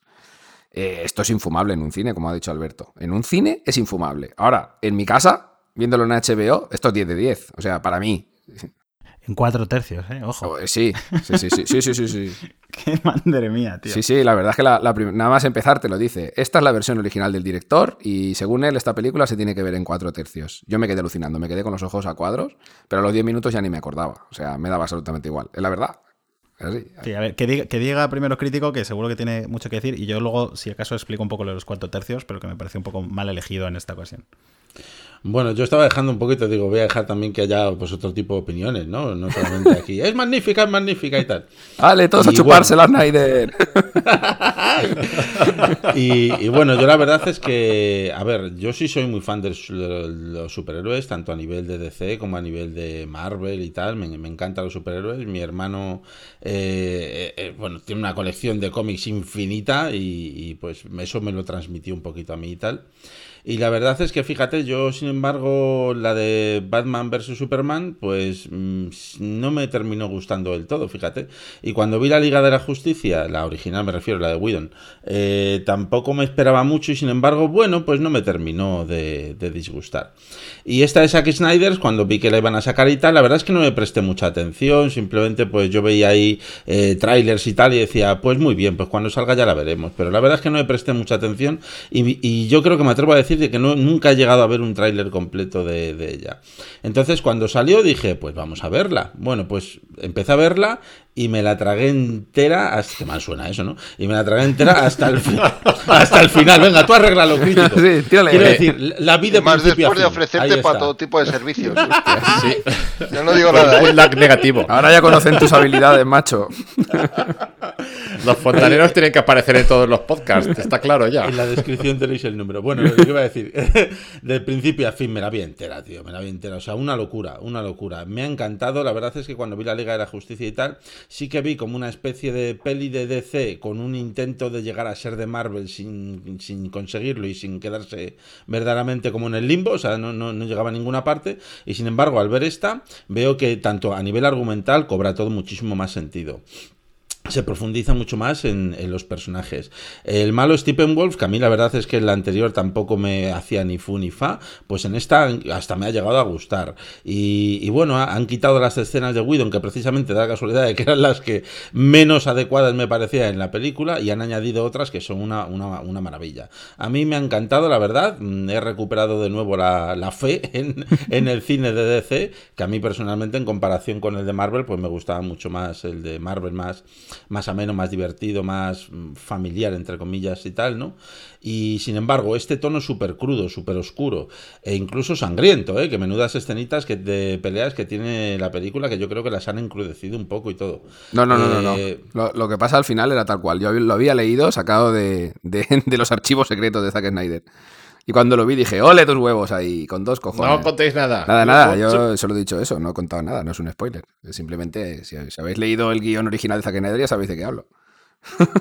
A mí personalmente me ha encantado, ya te digo. Yo sí que es, larguísima. Yo cuando vi lo que duraba dije, madre mía, digo, esto lo veré en una semana. Y ya te digo, lo vi de principio a fin. Dije, increíble. O sea, me ha encantado, me ha encantado y me la volvería a ver, la verdad. Una pasada, una pasada. A ver, yo lo que sí os compro y que sí que me parece bien es que al menos se han diferenciado. O sea, como habéis dicho, antes eh, DC estaba intentando ir un poco a la cola de, de, Marvel e intentó hacer lo mismo que Marvel, pero un poco con sus personajes. Y, eso no le sienta bien. Le, sienta bien eh, hacer algo al menos diferente, ¿no? Y proponer una propuesta más oscura, más lenta, más madura, entre comillas. Y, entonces te ganas ese otro clase de público. Hay gente que quiere ver películas más amenas y palomiteras, hay gente que quiere ver un poquito algo más serio. Eh, entonces, eso os lo compro y me parece estupendo. Con respecto a lo que avancé antes de lo del 4 tercios, a ver, esto viene básicamente porque por el formato IMAX. O sea, hay muchos directores que les encanta, entre ellos Christopher Nolan, rodar con formato IMAX y si lo veis en, Google, pues podéis ver que es un formato pues muchísimo más cuadradote. Porque si tú vas a una sala de, IMAX, eh, al sentarte ante una pantalla cuadrada que está tan pegada ante ti, yo por ejemplo vi Gravity y, Dunkerque así, es impresionante, porque es que estás casi metido en la película, porque no llega a ser efecto envolvente, como hay otros formatos de IMAX también. Eh, pero es casi como estar dentro. O sea, yo Gravity siempre dije que para mí no fue ver una película del espacio, sino es como estar en el espacio, porque te sentías flotando ahí directamente.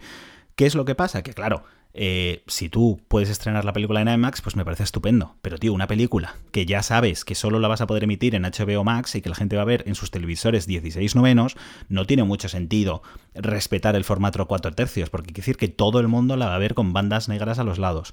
Eh, y además es curioso porque dices, no, pero es, para respetar la, visión del, eh, del, director, porque claro, si la pones en 16 novelos pierdes imagen por arriba y por abajo, que es verdad. Pero es que hay planos en los que, eh, en comparación con la original, se pierden imágenes por los lados. O sea, no es que toda la peli esté rodada en IMAX, porque eso es casi una locura. O sea, casi nadie rueda una película entera en IMAX porque es muy caro y, las cámaras son grandes y no, y no puedes rodar de la misma forma que con otras cámaras. O sea, hay planos que, he visto por internet, pues que la original se veía imagen por los lados y en la nueva no. O sea, que los han recortado. Sin embargo, es verdad que hay otros que sí que se ve imagen por arriba y por abajo que la original no se veían.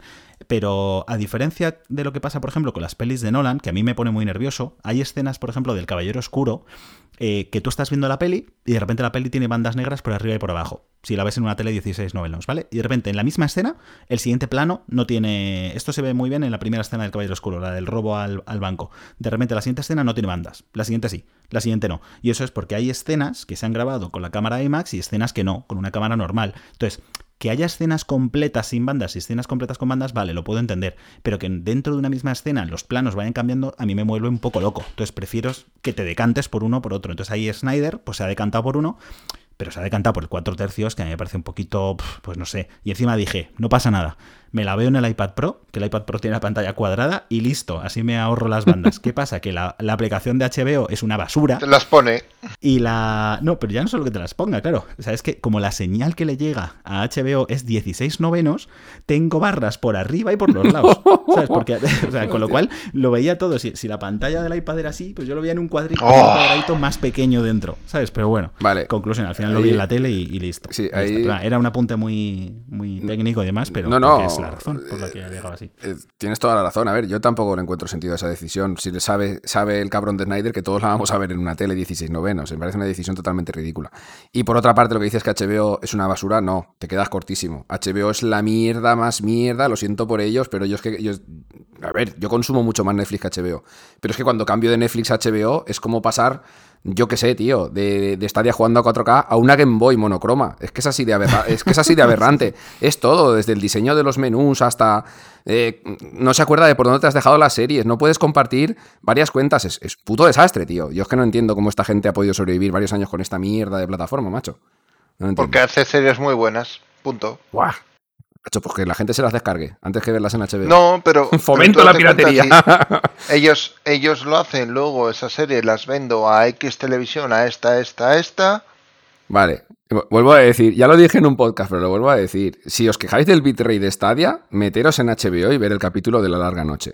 Y ya hablamos de lo que es un bitrate de, mi- de mierda. de Juego de Tronos, por si no sabéis de lo que estoy hablando. Vale, creo que, Que- es el. Además es lo peor, porque justo hemos hablado que HBO es como una eh, productora que hace cosas más serias, más dramáticas, más oscuras, y, y el oscuro precisamente no se lleva nada bien con el bitrate. Sí, sí. Ver, ver Iron Man con un bitrate malo, pues bueno, pero ver Juego de Tronos o Los Soprano con un bitrate malo te lo destroza completamente, Sí, y es justo lo que pasa. O, o esta, ¿eh? o esta misma de Justice League, de Batman en, en mitad de la noche y demás, o sea, te lo destroza. Sí, Pero bueno. a mí me, me da mucha pena eso, que es lo que dicen aquí. Tienen series de una enorme calidad, pero la, la aplicación no está, no está a la altura. Es una, es una pena. Pues bueno, yo, yo os recomendaría a todos los seguidores de, de las pelis de superhéroes en general y de DC en particular, si no lo habéis hecho ya, que veáis la, la Justice League y saquéis vuestras propias conclusiones.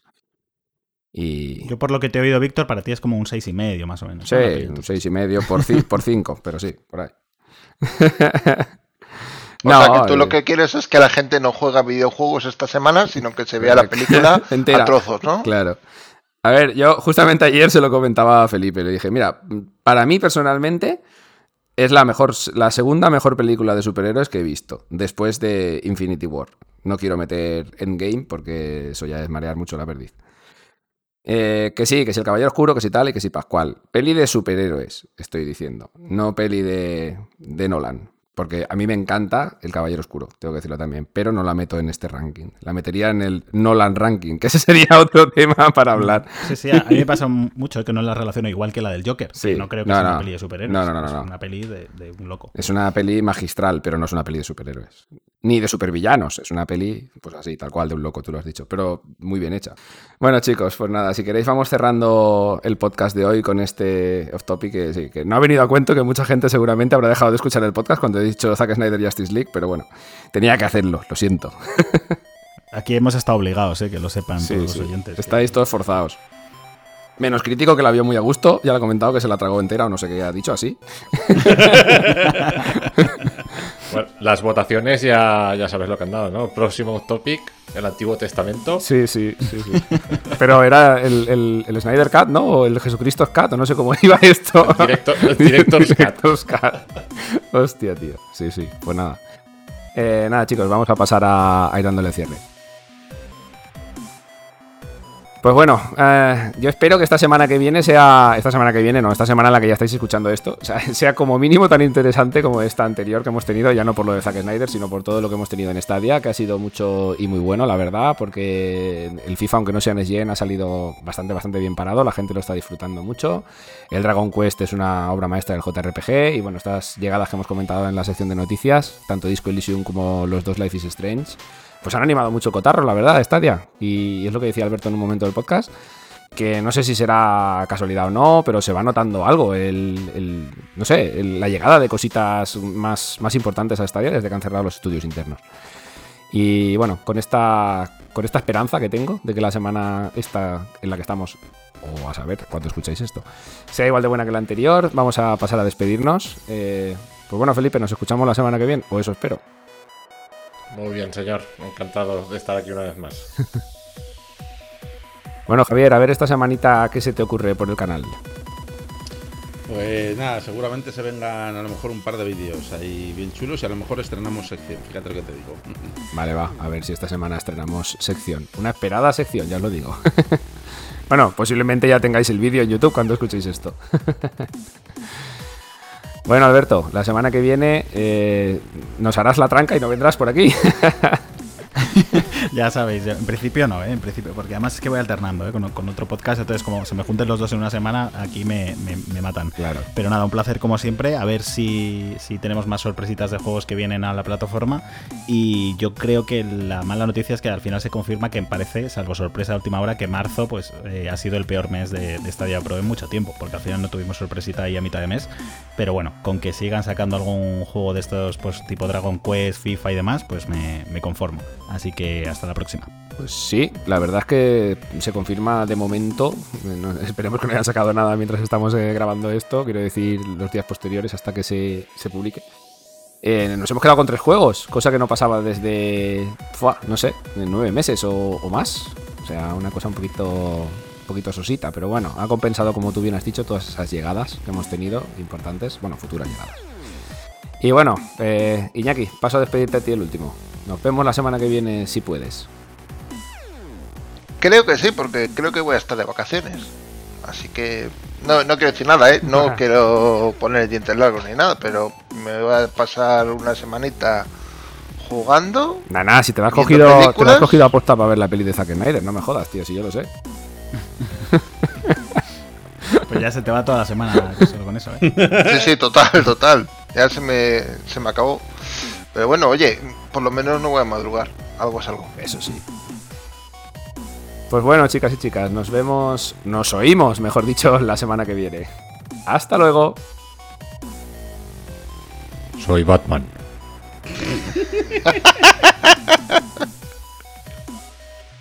Stadia Radio, el podcast que hacemos desde stadiahoy.com, tu web de noticias, análisis y todo lo relacionado con Stadia, la plataforma de streaming de juegos de Google.